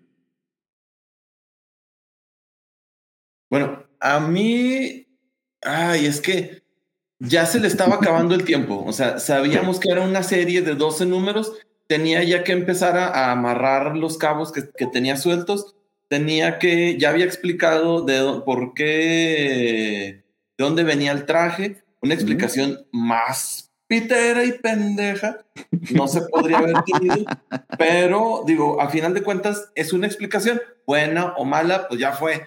Eh, ya estaba cerrando, ya estaba cerrando, ya tenía que ser- tener, no sé si quieren que nos adelantemos, pero el Sí, final adelante, de una serie de esta magnitud cósmica debía de tener un enemigo de ese, de ese nivel. Entonces, tenía que empezar ya, eh, este número, este estamos en el, en el 9 Noveno.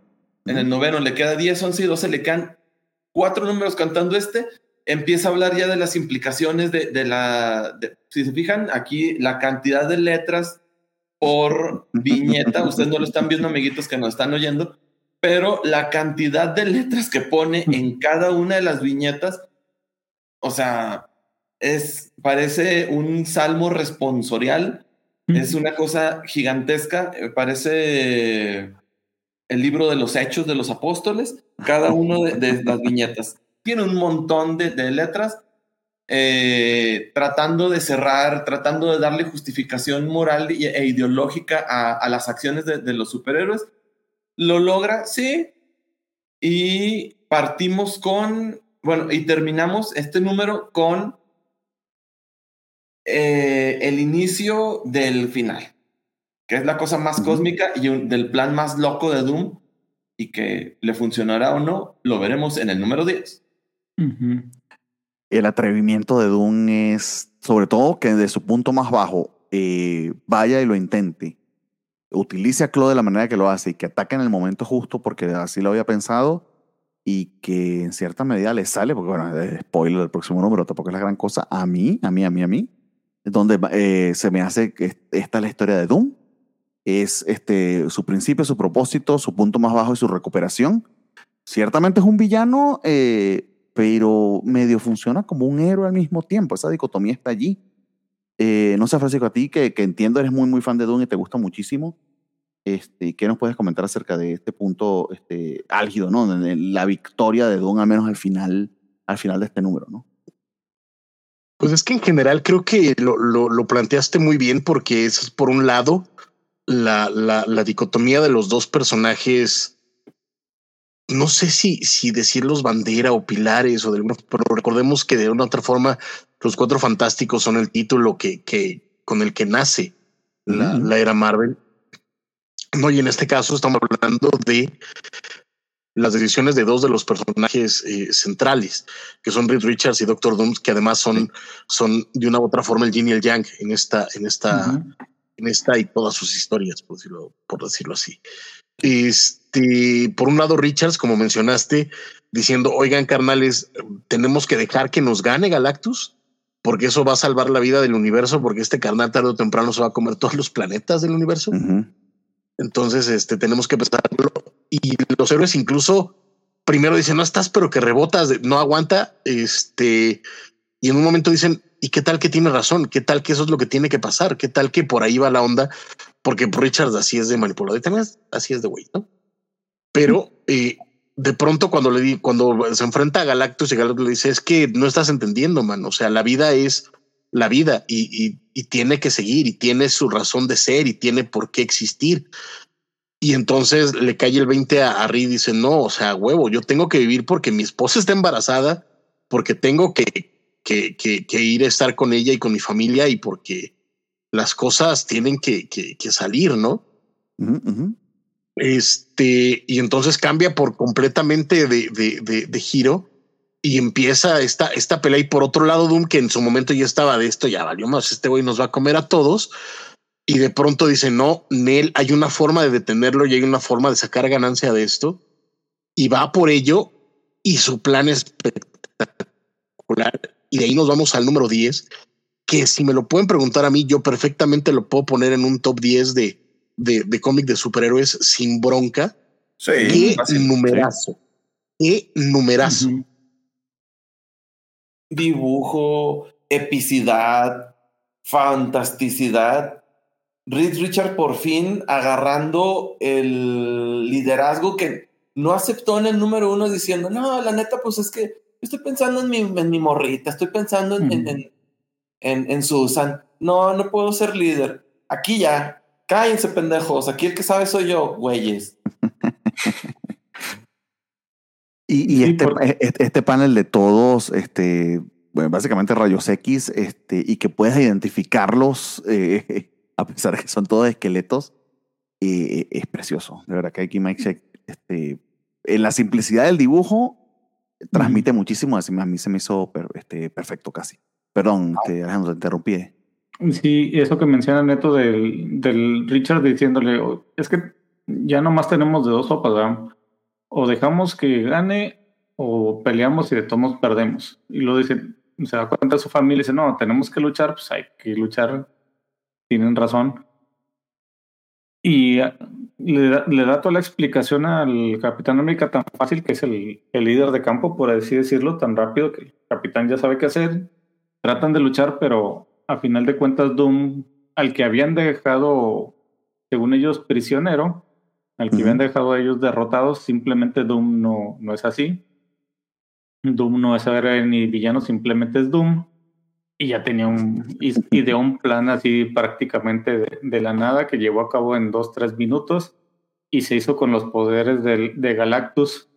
Mientras Galactus estaba cenando su casa, que era lo que estaba Richards quería impedir, porque el momento que se cenara su casa, pues tenía, iba a tener suficiente poder para cenarse el planeta sin problemas.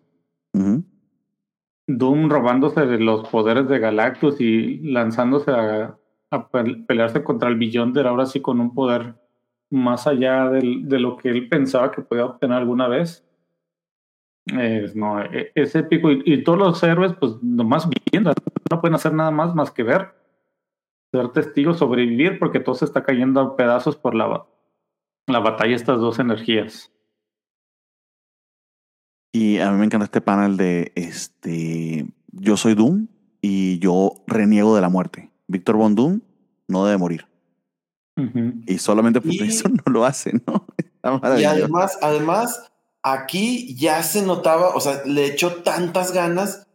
Todo lo que los otros números le había estado de, de huevón, había estado de Aragán, el Mike Sec se desquitó, desquitó el sueldo, desquitó lo que le pagaban en estas viñetas gloriosas, hermosas. La adaptación de Víctor Von Doom a, a, su nivel de poder, a su nivel de, de conciencia absoluta, cómo lo maneja, la pelea entre el Beyonder, que yo lo conocía como el Eterno, la expresión en sus ojos, es, una cosa brillante, brillante, uh -huh.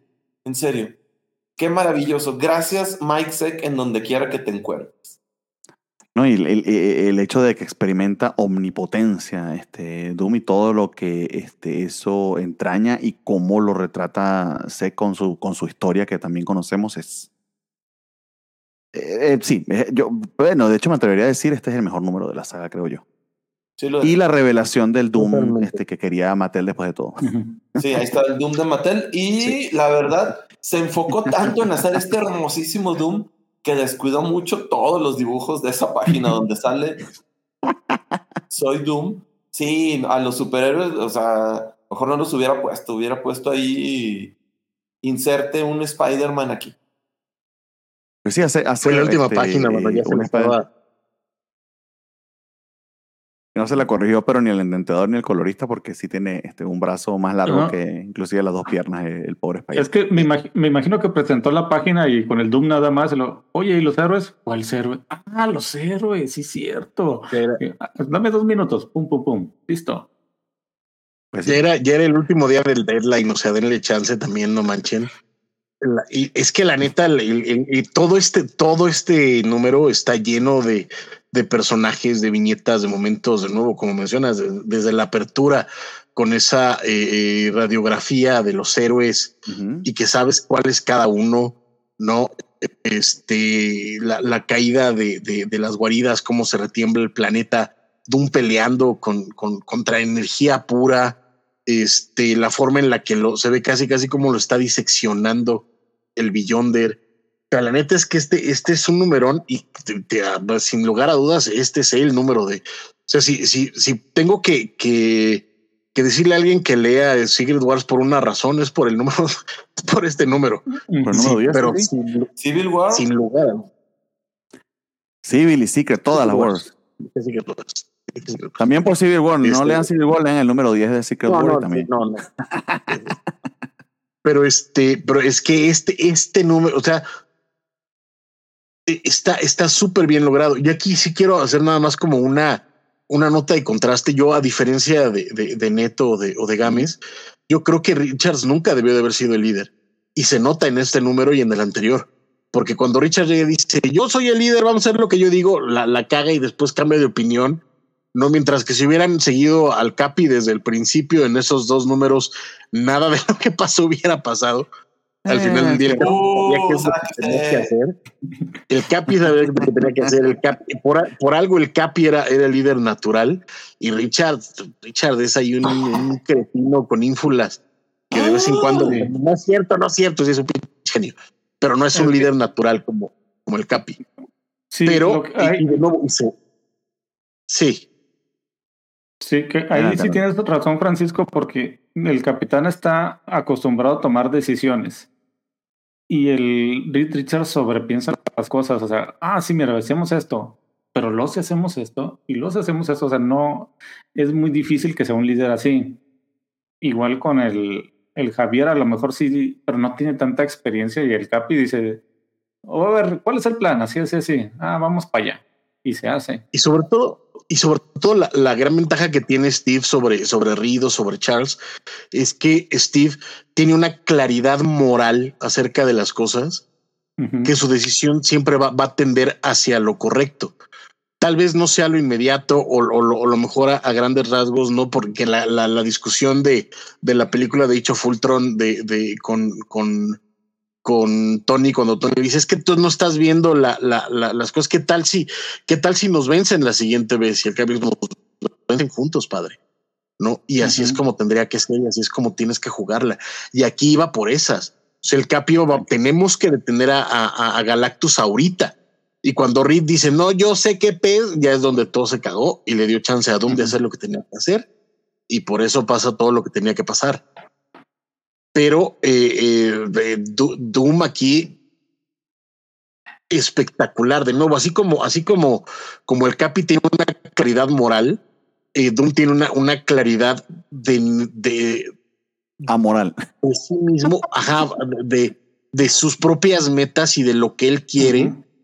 impresionantes al punto de, de que de verdad lo que pasa Doom en este número es para volver loco a cualquiera. O sea el Beyonder ya lo tiene derrotado, ya lo tiene hecho, hecho puré.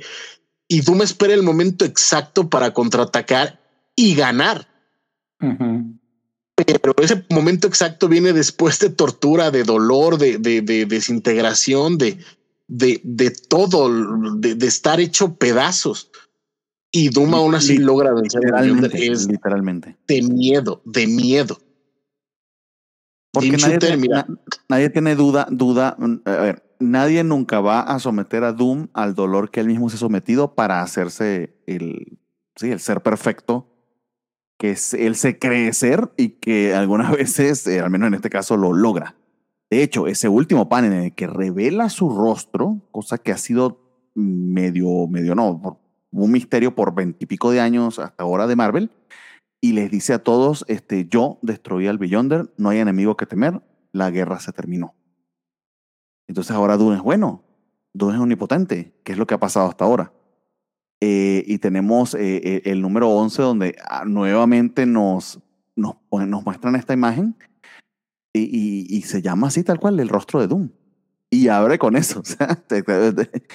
eso también hizo de, al menos de Secret Wars, para los que venían siguiendo Fantastic Four desde, la época de, Kirby y de, Lee, eh, creo que, que te, te muestran el rostro de, este Doom renacido después de esa batalla eh, eh, es catártico, sin, sin, duda, este número 11, ¿no? No sé, este, Francisco, ¿tú qué opinas este, como fan de Doom o estoy equivocado? No, no, para nada. De hecho, de nuevo, cuando, cuando lo lees, eh, cuando yo lo leí en su momento, es, es esa, ese splash page eh, primero fue así como de wow, aguántame las carnes y lo que pasa, no? Porque tú dices ya Doom ya, ya consiguió el poder supremo, los va a hacer a todos pomada y no, no. Resulta que Doom consiguió lo que quería. Ya no tiene por qué pelear con nadie vámonos tendidos. Este les deja claro, pues miren, si no se meten con ustedes, yo no me meto con ustedes. Este rollo se acabó. Relájense un montón. Y es que de nuevo, estos tres últimos números son espectaculares. Y, tiene todo que ver con, con, los discursos de Shooter, de qué, de qué es el poder, de cómo se maneja, de cómo el, el poder infinito puede entender a la humanidad o la humanidad puede entender el poder infinito y lo, y lo va llevando, incluso en estas este, interacciones entre Doom y, y, el hombre molécula, entre Doom y Clo, entre lo que está pasando con, con los demás. El, el momentito en el que le, le, limpia la mente a, a, al hombre molécula, y dice, carnal, yo estoy por encima de todo este desmadre, yo no tengo por qué ser un villano cualquiera, ¿no?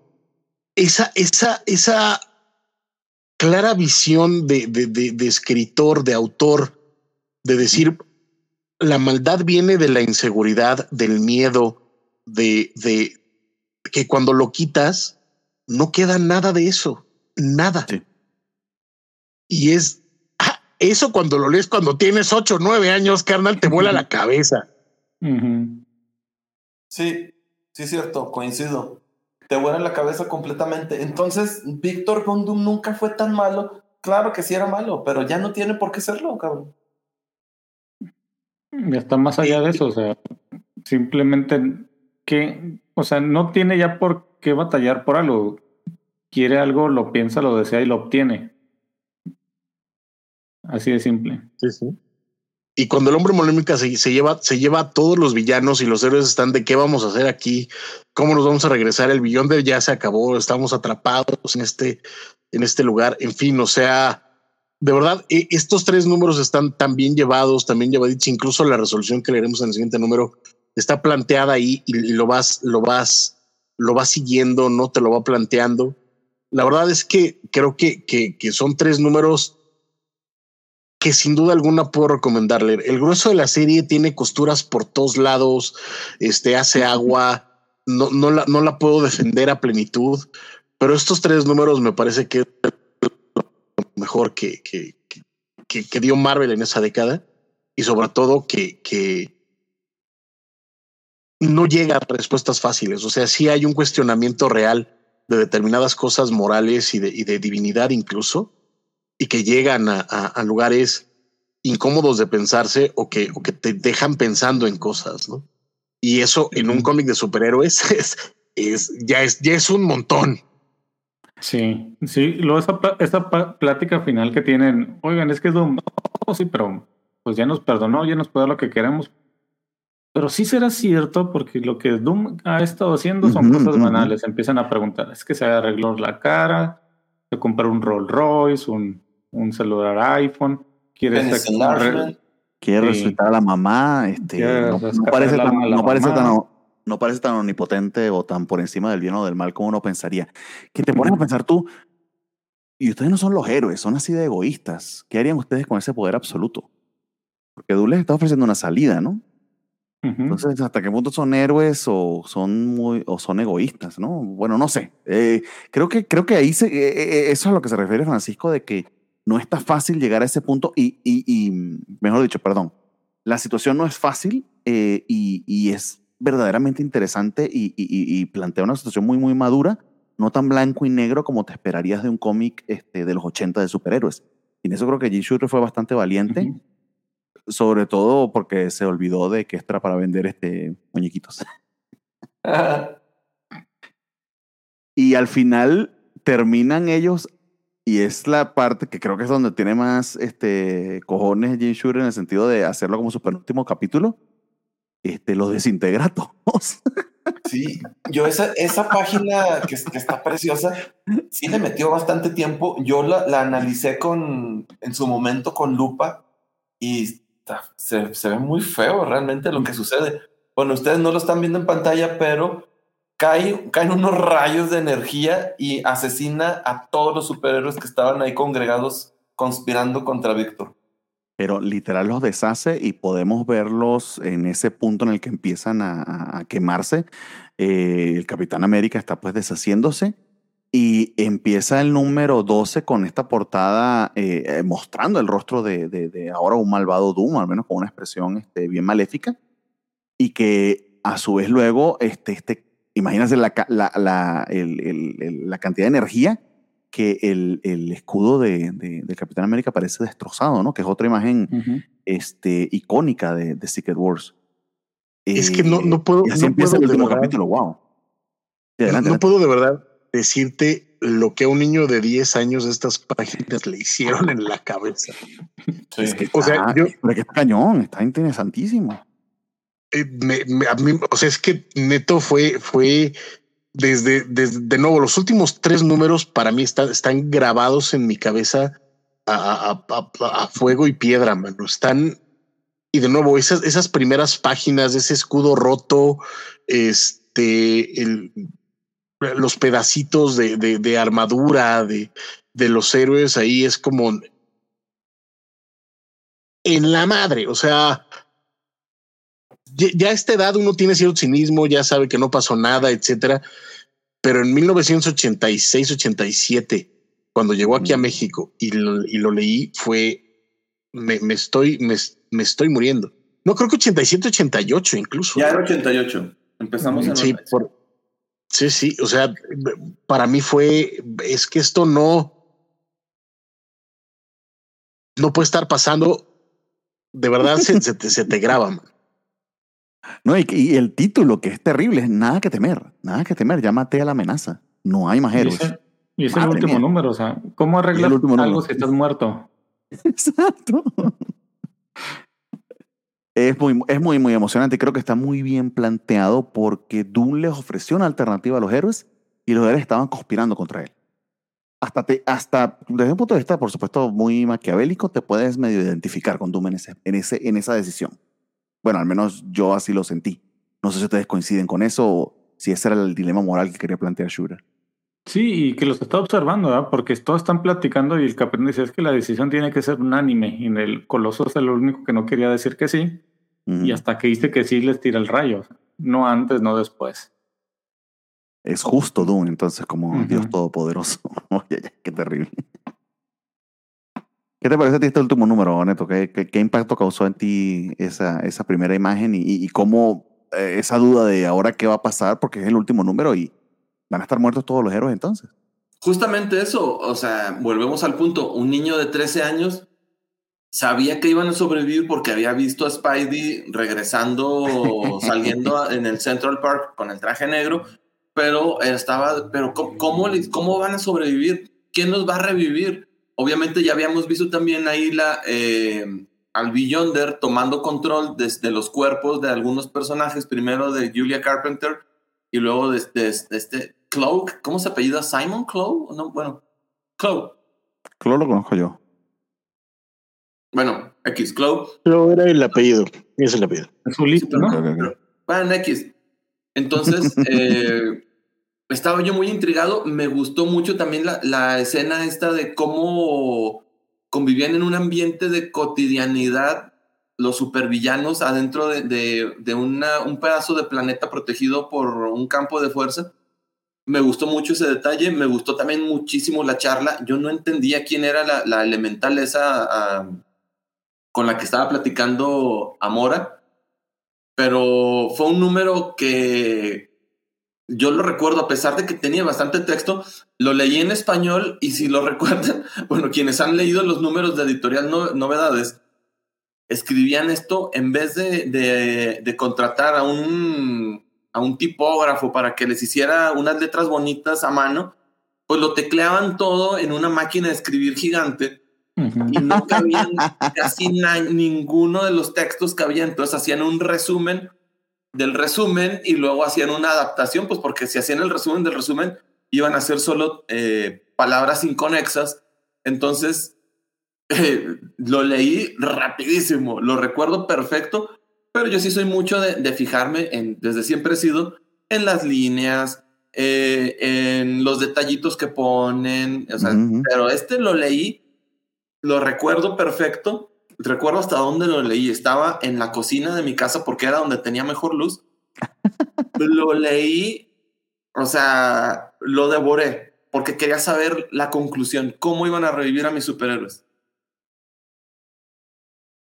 Y es este, la manera en que pasa eh, es maravillosa porque, eh, tal como tú dices, este, bueno, de lo que recuerdo, eh, eh, manipula a Doom Beyonder haciéndose pasar por Clo, ¿no? O, o, manip- o, o- o poseyendo a Clo.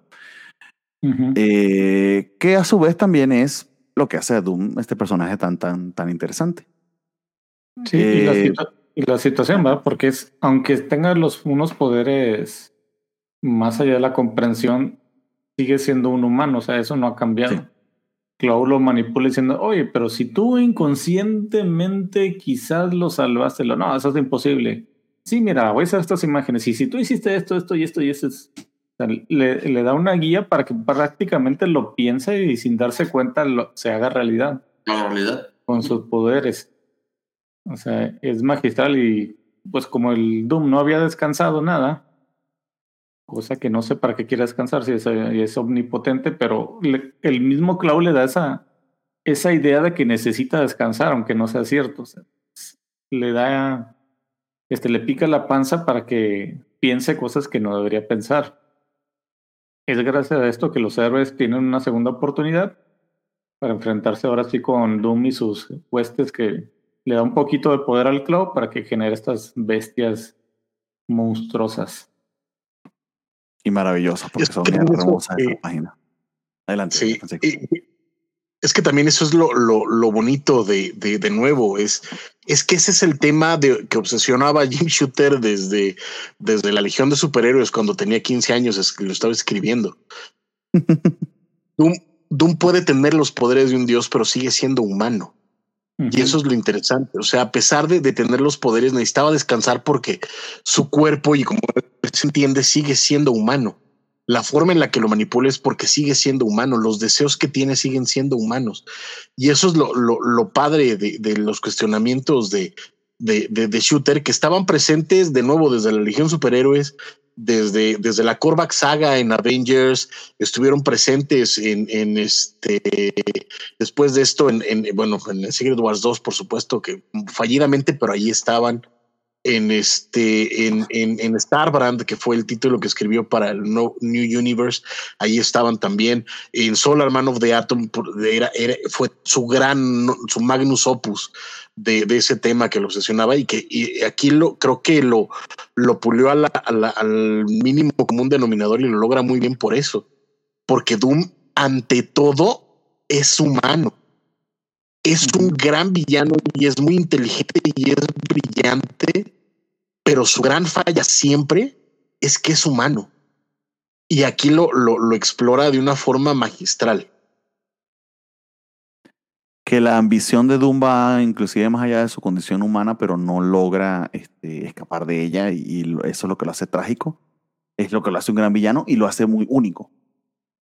A mí se me hace eso también este, bastante maravilloso y muy, muy interesante de Doom. Es una de las cosas que me pregunto si el MCU logra hacerlo de manera correcta, de castear a un Doom y de presentarlo de esta forma, eh, va a tener la clave este, para hacer una buena historia de Fantastic Four. Si no, van a fracasar como han fracasado otras versiones de los Fantastic Four. O sí. incluso para una, para una fase 5 o 6, sí, Doom puede aguantar perfectamente como, como villano. ¿eh? Sí, puede ser un siguiente Thanos sin bronca alguna.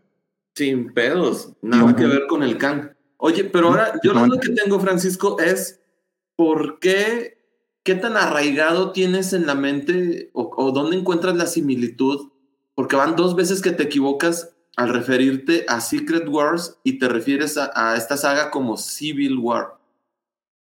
Hay algo ahí inconsciente, Francisco. No sé, pues es que de nuevo lo dije, es, es nuestra Civil War.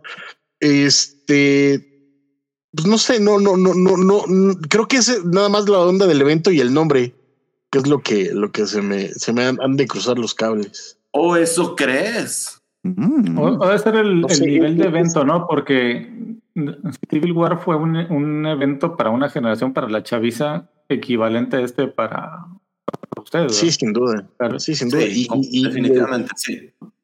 Y, y, el trauma, o sea, la neta es que después de haberle esa porquería nadie se le va a olvidar, mano. sí, Oigan, pero qué trajes tan feos les diseñaron a los hombres X, no manches.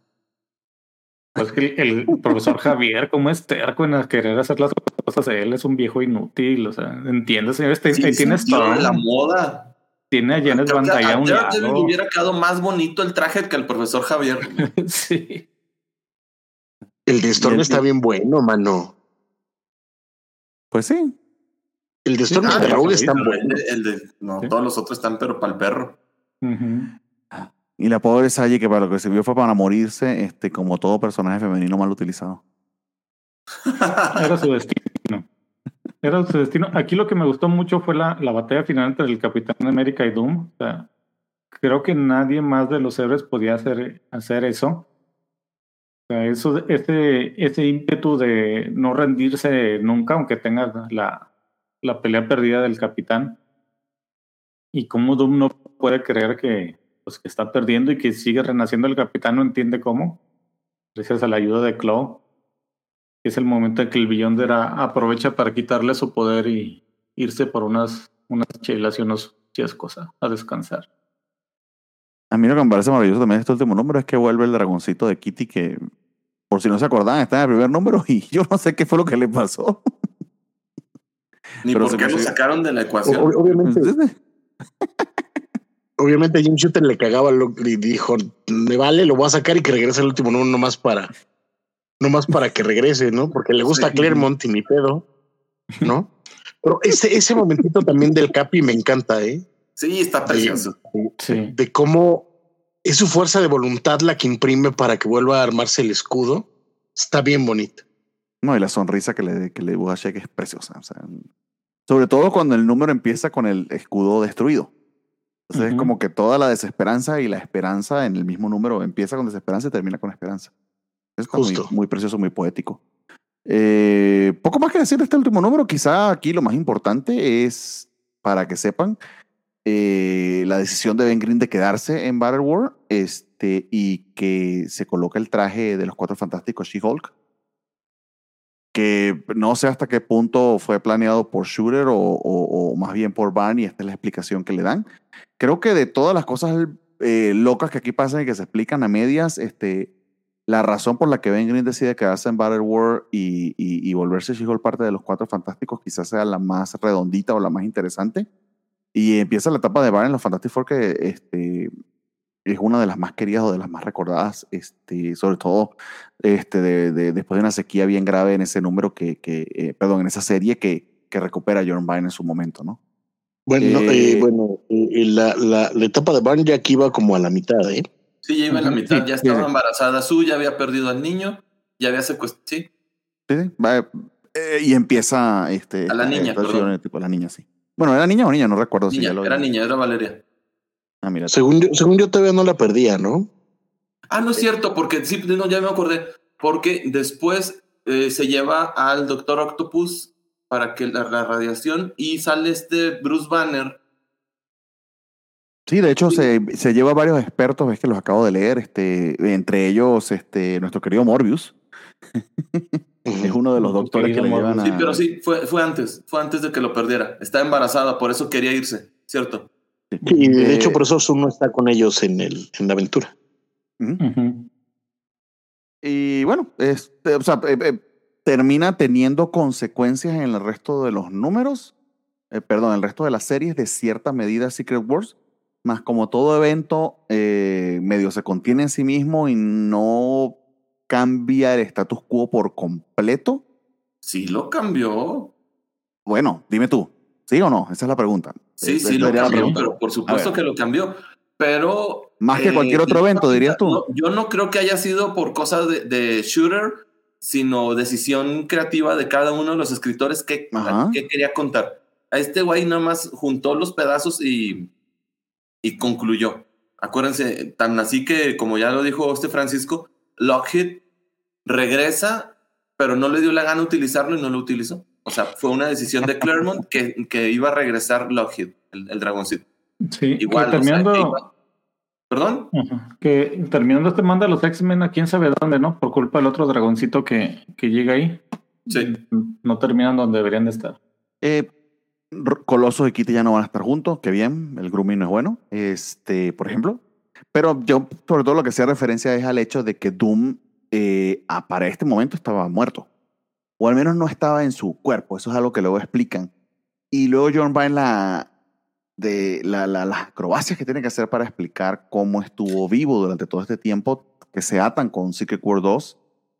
Eh, básicamente involucra viajes en el tiempo y una este, paradoja tipo volver al futuro que eh, es una lástima porque eh, la parte más bonita de esta historia es la presencia de Doom, es la historia de Doom y pareciera que eh, en el resto del, del universo Marvel allí cogió en esa explicación de por qué Doom estaba muerto en Fantastic Four, pero no andaba muerto sino que estaba de parranda. Eso era lo que me hacía referencia.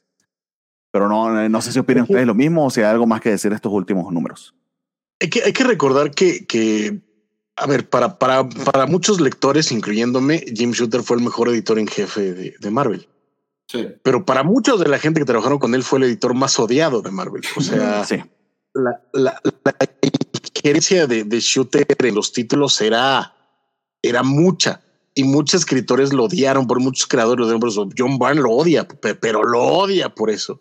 Chris Claremont, punto que no lo odia, pero no le caía muy bien. Este, Denny O'Neill, que en ese entonces estaba de, de editor en, en, en Marvel, cuando llega Jim Shooter, dice con la pena, no, Mark Wolfman, perdón. Cuando mm, llega Jim Shooter, dice con la pena, yo me voy. A este güey yo no lo tolero. Ahí nos vemos. Denny O'Neill Ujú. sale por patas de, de Marvel. De güey, ya no aguanta este cabrón. En fin, o sea, un montón de, de autores de, de Marvel lo terminaron. odi- Roger Stern lo detesta.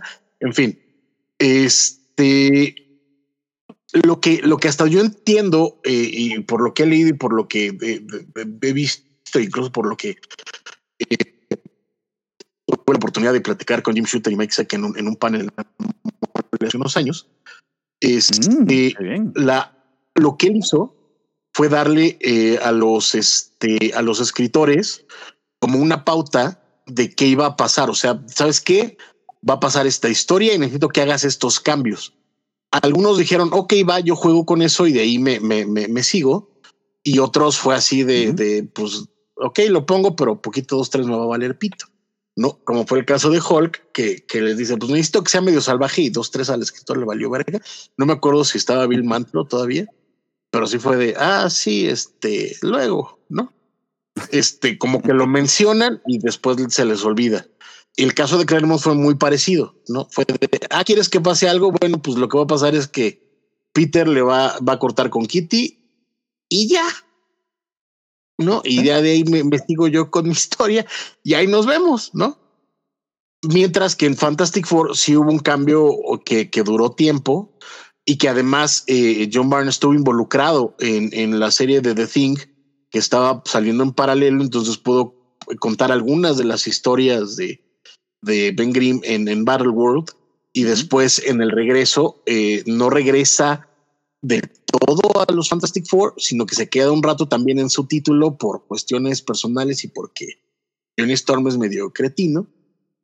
Ay, Johnny Story Alicia, Dios mío. Más, más de exacto, Ah. más es un poquito más que cretino. Ya después dijeron que no era Alicia y tal, pero, pero eso no le quita que Johnny se pasó de chorizo. Porque Johnny, pens- pasadas Johnny las pensaba cosas. que era Alicia. Eh, eh, Exacto. si, o sea, si se ustedes piensan que Reed chorizo Richard es el mayor imbécil de los Fantastic Four es porque no han conocido este, a su cuñado. Johnny. A Johnny. Ey, cuidado con lo que dices de Reed Richard, Bernie. Ay, amigo, el Reed Richard que yo he conocido hasta ahora, eh, escrito por Stan Lee. Es- Ay, ay, ay, ay, ay. Es, Espero que se recupere, eh, espero que se recupere. no, no, No, de hecho pero- va de mal en peor. Neto, por favor, defiende, defiende a Reed, defiende a Reed. digo, entiéndanlo, entiéndanlo, él es práctico. Sí, no, es, es, es cretinón, es cretinón. No es cierto, ande. No es cierto, no es cierto. Reed, si estás oyendo esta transmisión, no los elimines con el nulificador absoluto, por favor. Por favor, no hagas eso. Pero, pero un poco, un poco esa es un poco esa fue la onda. Este, de nuevo, Jim Shooter sí marca ciertas pautas, le pide a cada escritor va a pasar esto. Este, cada escritor decide cómo jugarlo. La mayoría les valió reata, vamos a ser honestos. ¿no? Este, y los que lo jugaron, que fueron en, en, en Spidey con el traje negro y, y Fantastic Four, pues ya eh, lo aprovecharon. Pero sí era mucho que Jim Shooter, hasta digo, hasta donde yo entiendo, no era tanto que les dijo va a pasar esto así a huevo, sino más bien como vamos a, a ver qué plantean y qué planteo, y ya de ahí se, se, corría el juego, ¿no? pero eh, era, era mucho eso. Y por ejemplo, también recordemos que, que este eh, eh, Barn tenía mu- ideas como muy particulares acerca de Doom. No, entonces cada vez que lo usaban como que sin su como que se encabronaba, ¿no? Entonces, este, que también esa es la otra. Y, Shooter tenía razón. Sus creadores, sus, su equipo, sus equipos creativos eran particulares y muy celosos de sus personajes, en particular Claremont y Barn, porque también eran medio cretinos, también hay que decirlo. Este, Eh, y siguen, siguen siéndolo. De hecho, Barn ha demostrado su. Va- no, va- va- van un poquito más. Claremont ya se le bajó, hay que decirlo. Este años, años de, de, de, de vivir de, las regalías de, de Munchstein ya, ya le bajó ya le bajo de huevos. Van, no. Pero este, esa, esa era un poco la, la, la situación. Pero eh, aquí iba todo esto a, a Jim Shooter. Sí, sí, sí. Pero eh, eh, todo esto se terminó empeorando que en Secret Wars 2, donde sí llegó él con toda, eh, ahora sí que con el perdón, perdón de la expresión se la sacó completa y les dijo aquí se hace lo que yo digo y por eso Secret Wars 2 es un soberano desastre. Horrible. A mí me gustan cosas, pero es un desastre.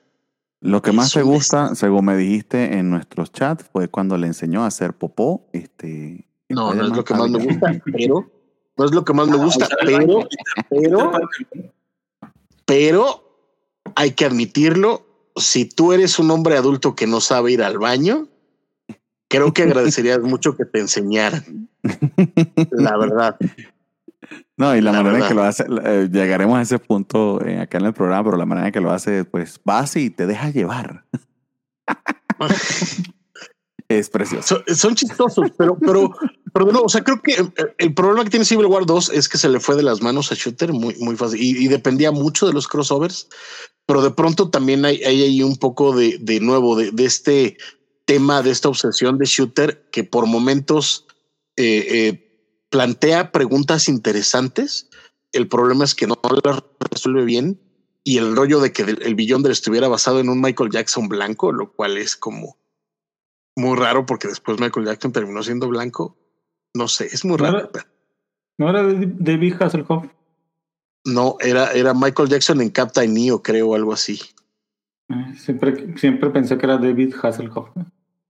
Bueno, pareciese porque, porque es blanco, Ajá. pero, Tengo que pero no. irme, chicos. sí, ya vámonos. Pero sí, básicamente eso. Ya, me. Bueno, No, pues, eh, gracias por, por la invitación. Eh, fue un viaje a la nostalgia, fue un viaje a esta relectura. Yo no había vuelto a leer Secret Wars desde los 13 años. Qué bien. Fue muy bonito, se los agradezco mucho. Efectivamente, reitero y ratifico que es una historia que empieza con un planteamiento simplón y termina siendo uno de los tres mejores, bueno, ese final de los últimos tres y el número 10 que fácilmente está en mi top 10 de, de cómic favorito de, la historia. Que cuando lo empecé a leer, a releer, jamás pensé que, que, que, que mantuviera ese estatus. Jamás, se los juro. Oh, qué maravilla. De hecho, eso era lo que le iba a pedir, este, su- sus últimas impresiones, este, porque ya tenemos que irnos a dormir y mañana hay que madrugar. Cosa Eh, que no me pasó cuando releí para mi programa número 100 de Con el calzón por fuera, por cierto, escuche de Con el calzón por fuera. Oiga, bueno, entonces cuando pasó eso, releímos la muerte de Superman y es muchas veces más patética de lo que lo recordaba. Y sabía que no era buen- una buena historia, solo era un producto mercadológico muy bien logrado. Pero a ver, es entonces es mucho peor que Secret Wars de 1984, entonces. Sí, no, no, no. Este, este sobrevivió a la prueba del tiempo y su- la muerte de Superman definitivamente no.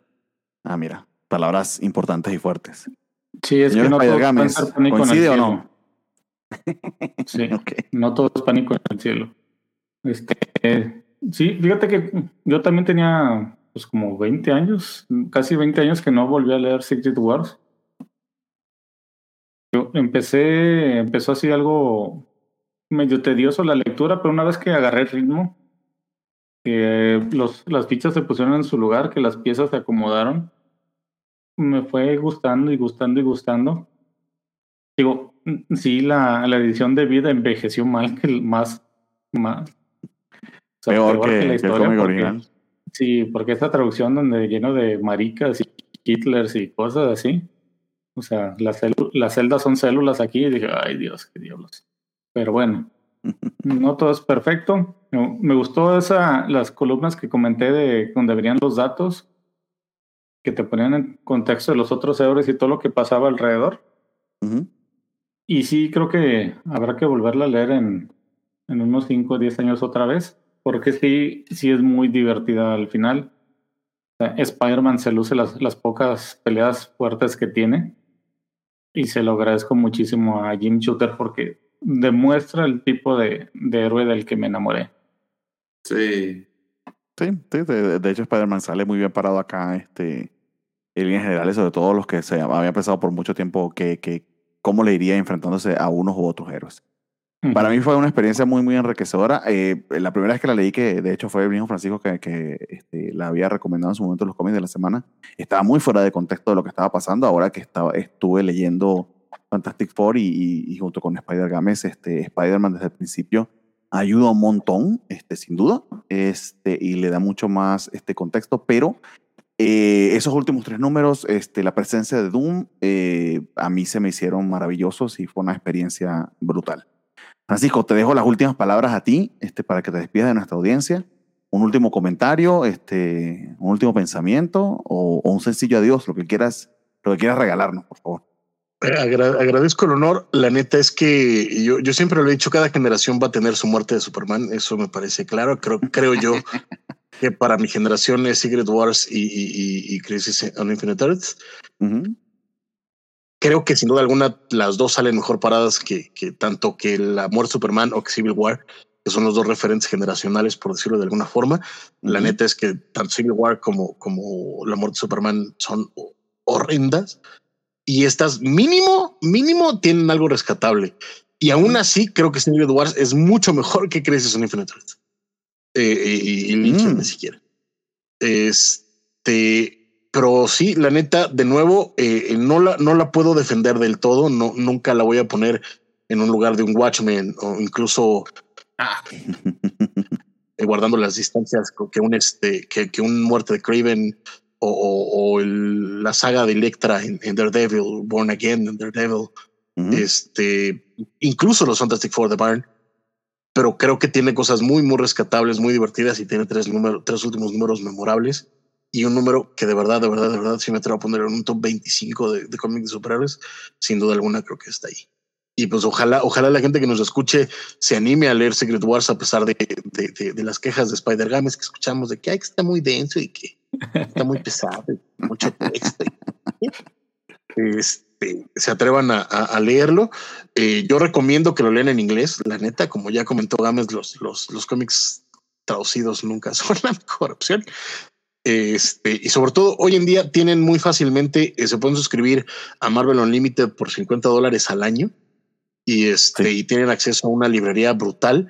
Eh, Bernie le está aprovechando espectacularmente, se está leyendo los grandes clásicos de, de Marvel. Entonces háganle caso, entrenle ahí y pues lean Secret Wars sin, sin bronca.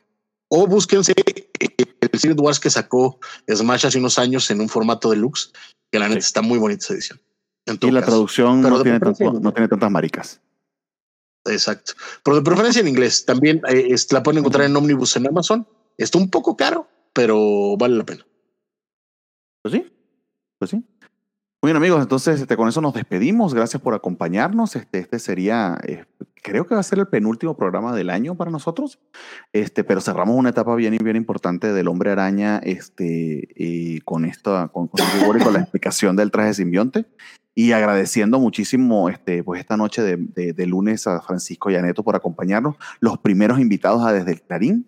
Y Con gusto. y les extiendo la invitación. Si hay algo de Spidey que quieran comentar, una etapa de la que quieran hablar en algún momento, este, la invitación está abierta. No tiene que ser un domingo a las 7 de la mañana, podemos ajustarnos Spider Games y yo. Este, y, y, y poder, pues que estén de nuevo con nosotros si, si, si hay algo de lo que quieran comentar de todo lo que viene, porque tal, tal cual, vamos a leer Spider-Man hasta que nos alcance la vida. Ya, leí- ya hablaron de la etapa de Jerry Conway con Ross Andrew. Es mi favorita de todos los tiempos de Ya. Spidey. Ya, Ya, ya, ya la hablamos. Pero podemos hacer, una, podemos hacer una repetición si quieres. Es bellísima, neta. Es, es Sí, sí, sí. relevante, es, es importante, es, es lectura obligada para cualquier lector Ujú. de Spidey. No, si hablamos de cómo Rosandro recupera, este, en- si mal no recuerdo, fue de, luego de John Romita y, y- y- y ciertamente le, le- le dio un toque muy, muy especial a la serie. Después de Hill Kane, entonces- ¿no? ¿Cómo? Después de Hill Kane, ¿no? Creo. Sí. Porque es John Sí. Romita, Hill Kane, Rosandro, ¿no? Sí. Sí. Aunque se medio entrecruzaron en algún punto, si mal no, no recuerdo. Yo Eh, le- les agradezco la invitación y si me vuelven a invitar lo haré encantado. Nada más quiero tirar un sombrero acá ya que van a empezar a leer Web of Spider-Man. Toda mi vida, toda mi vida, toda mi vida he dicho que el mejor ejemplo de una historia de cómo se debe escribir una historia de Spider-Man es el Web of Spider-Man número 2 de Louis Simonson. Cuando ustedes lo leen, me encantará saber si opinan lo mismo. Ah, bueno, pues pones, este, pones la bien alta la escala porque de hecho nos toca en el próximo programa, porque sí. Este, bueno, no, perdón, dentro de dos programas, porque nos falta terminar Marvel Up, perdón.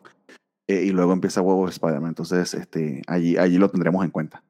Entonces, bueno, con eso nos despedimos porque ese es eso a lo largo del programa, amigos, y eh, hay que descansar. Muchísimas gracias a nuestros invitados. Este, abrazos este, y ojalá que duerman bien abrigaditos porque aquí está haciendo mucho frío. Señor Spider Games, Sí. este, últimas palabras y nos despedimos. Sí, muchas gracias a los invitados. Qué bueno que nos pudieron acompañar, o sea, grandes conocedores de, de cómics. Por fin, por fin, Bernie, ya tienes conocedores de verdad aquí. Ya tenemos que dejar de siempre he tenido buenos conocedores, por favor. No hables mal de mi amigo favor. Pero bueno, much- muchas gracias, muchas gracias a los que nos siguen escuchando y sigan pendientes porque pues ya vienen cosas muy buenas en, en el mundo de Spider-Man. Sí, señor, sí, señor. Cuídense mucho entonces, nos despedimos. Bye, bye. Hasta pronto. Bye. Bye.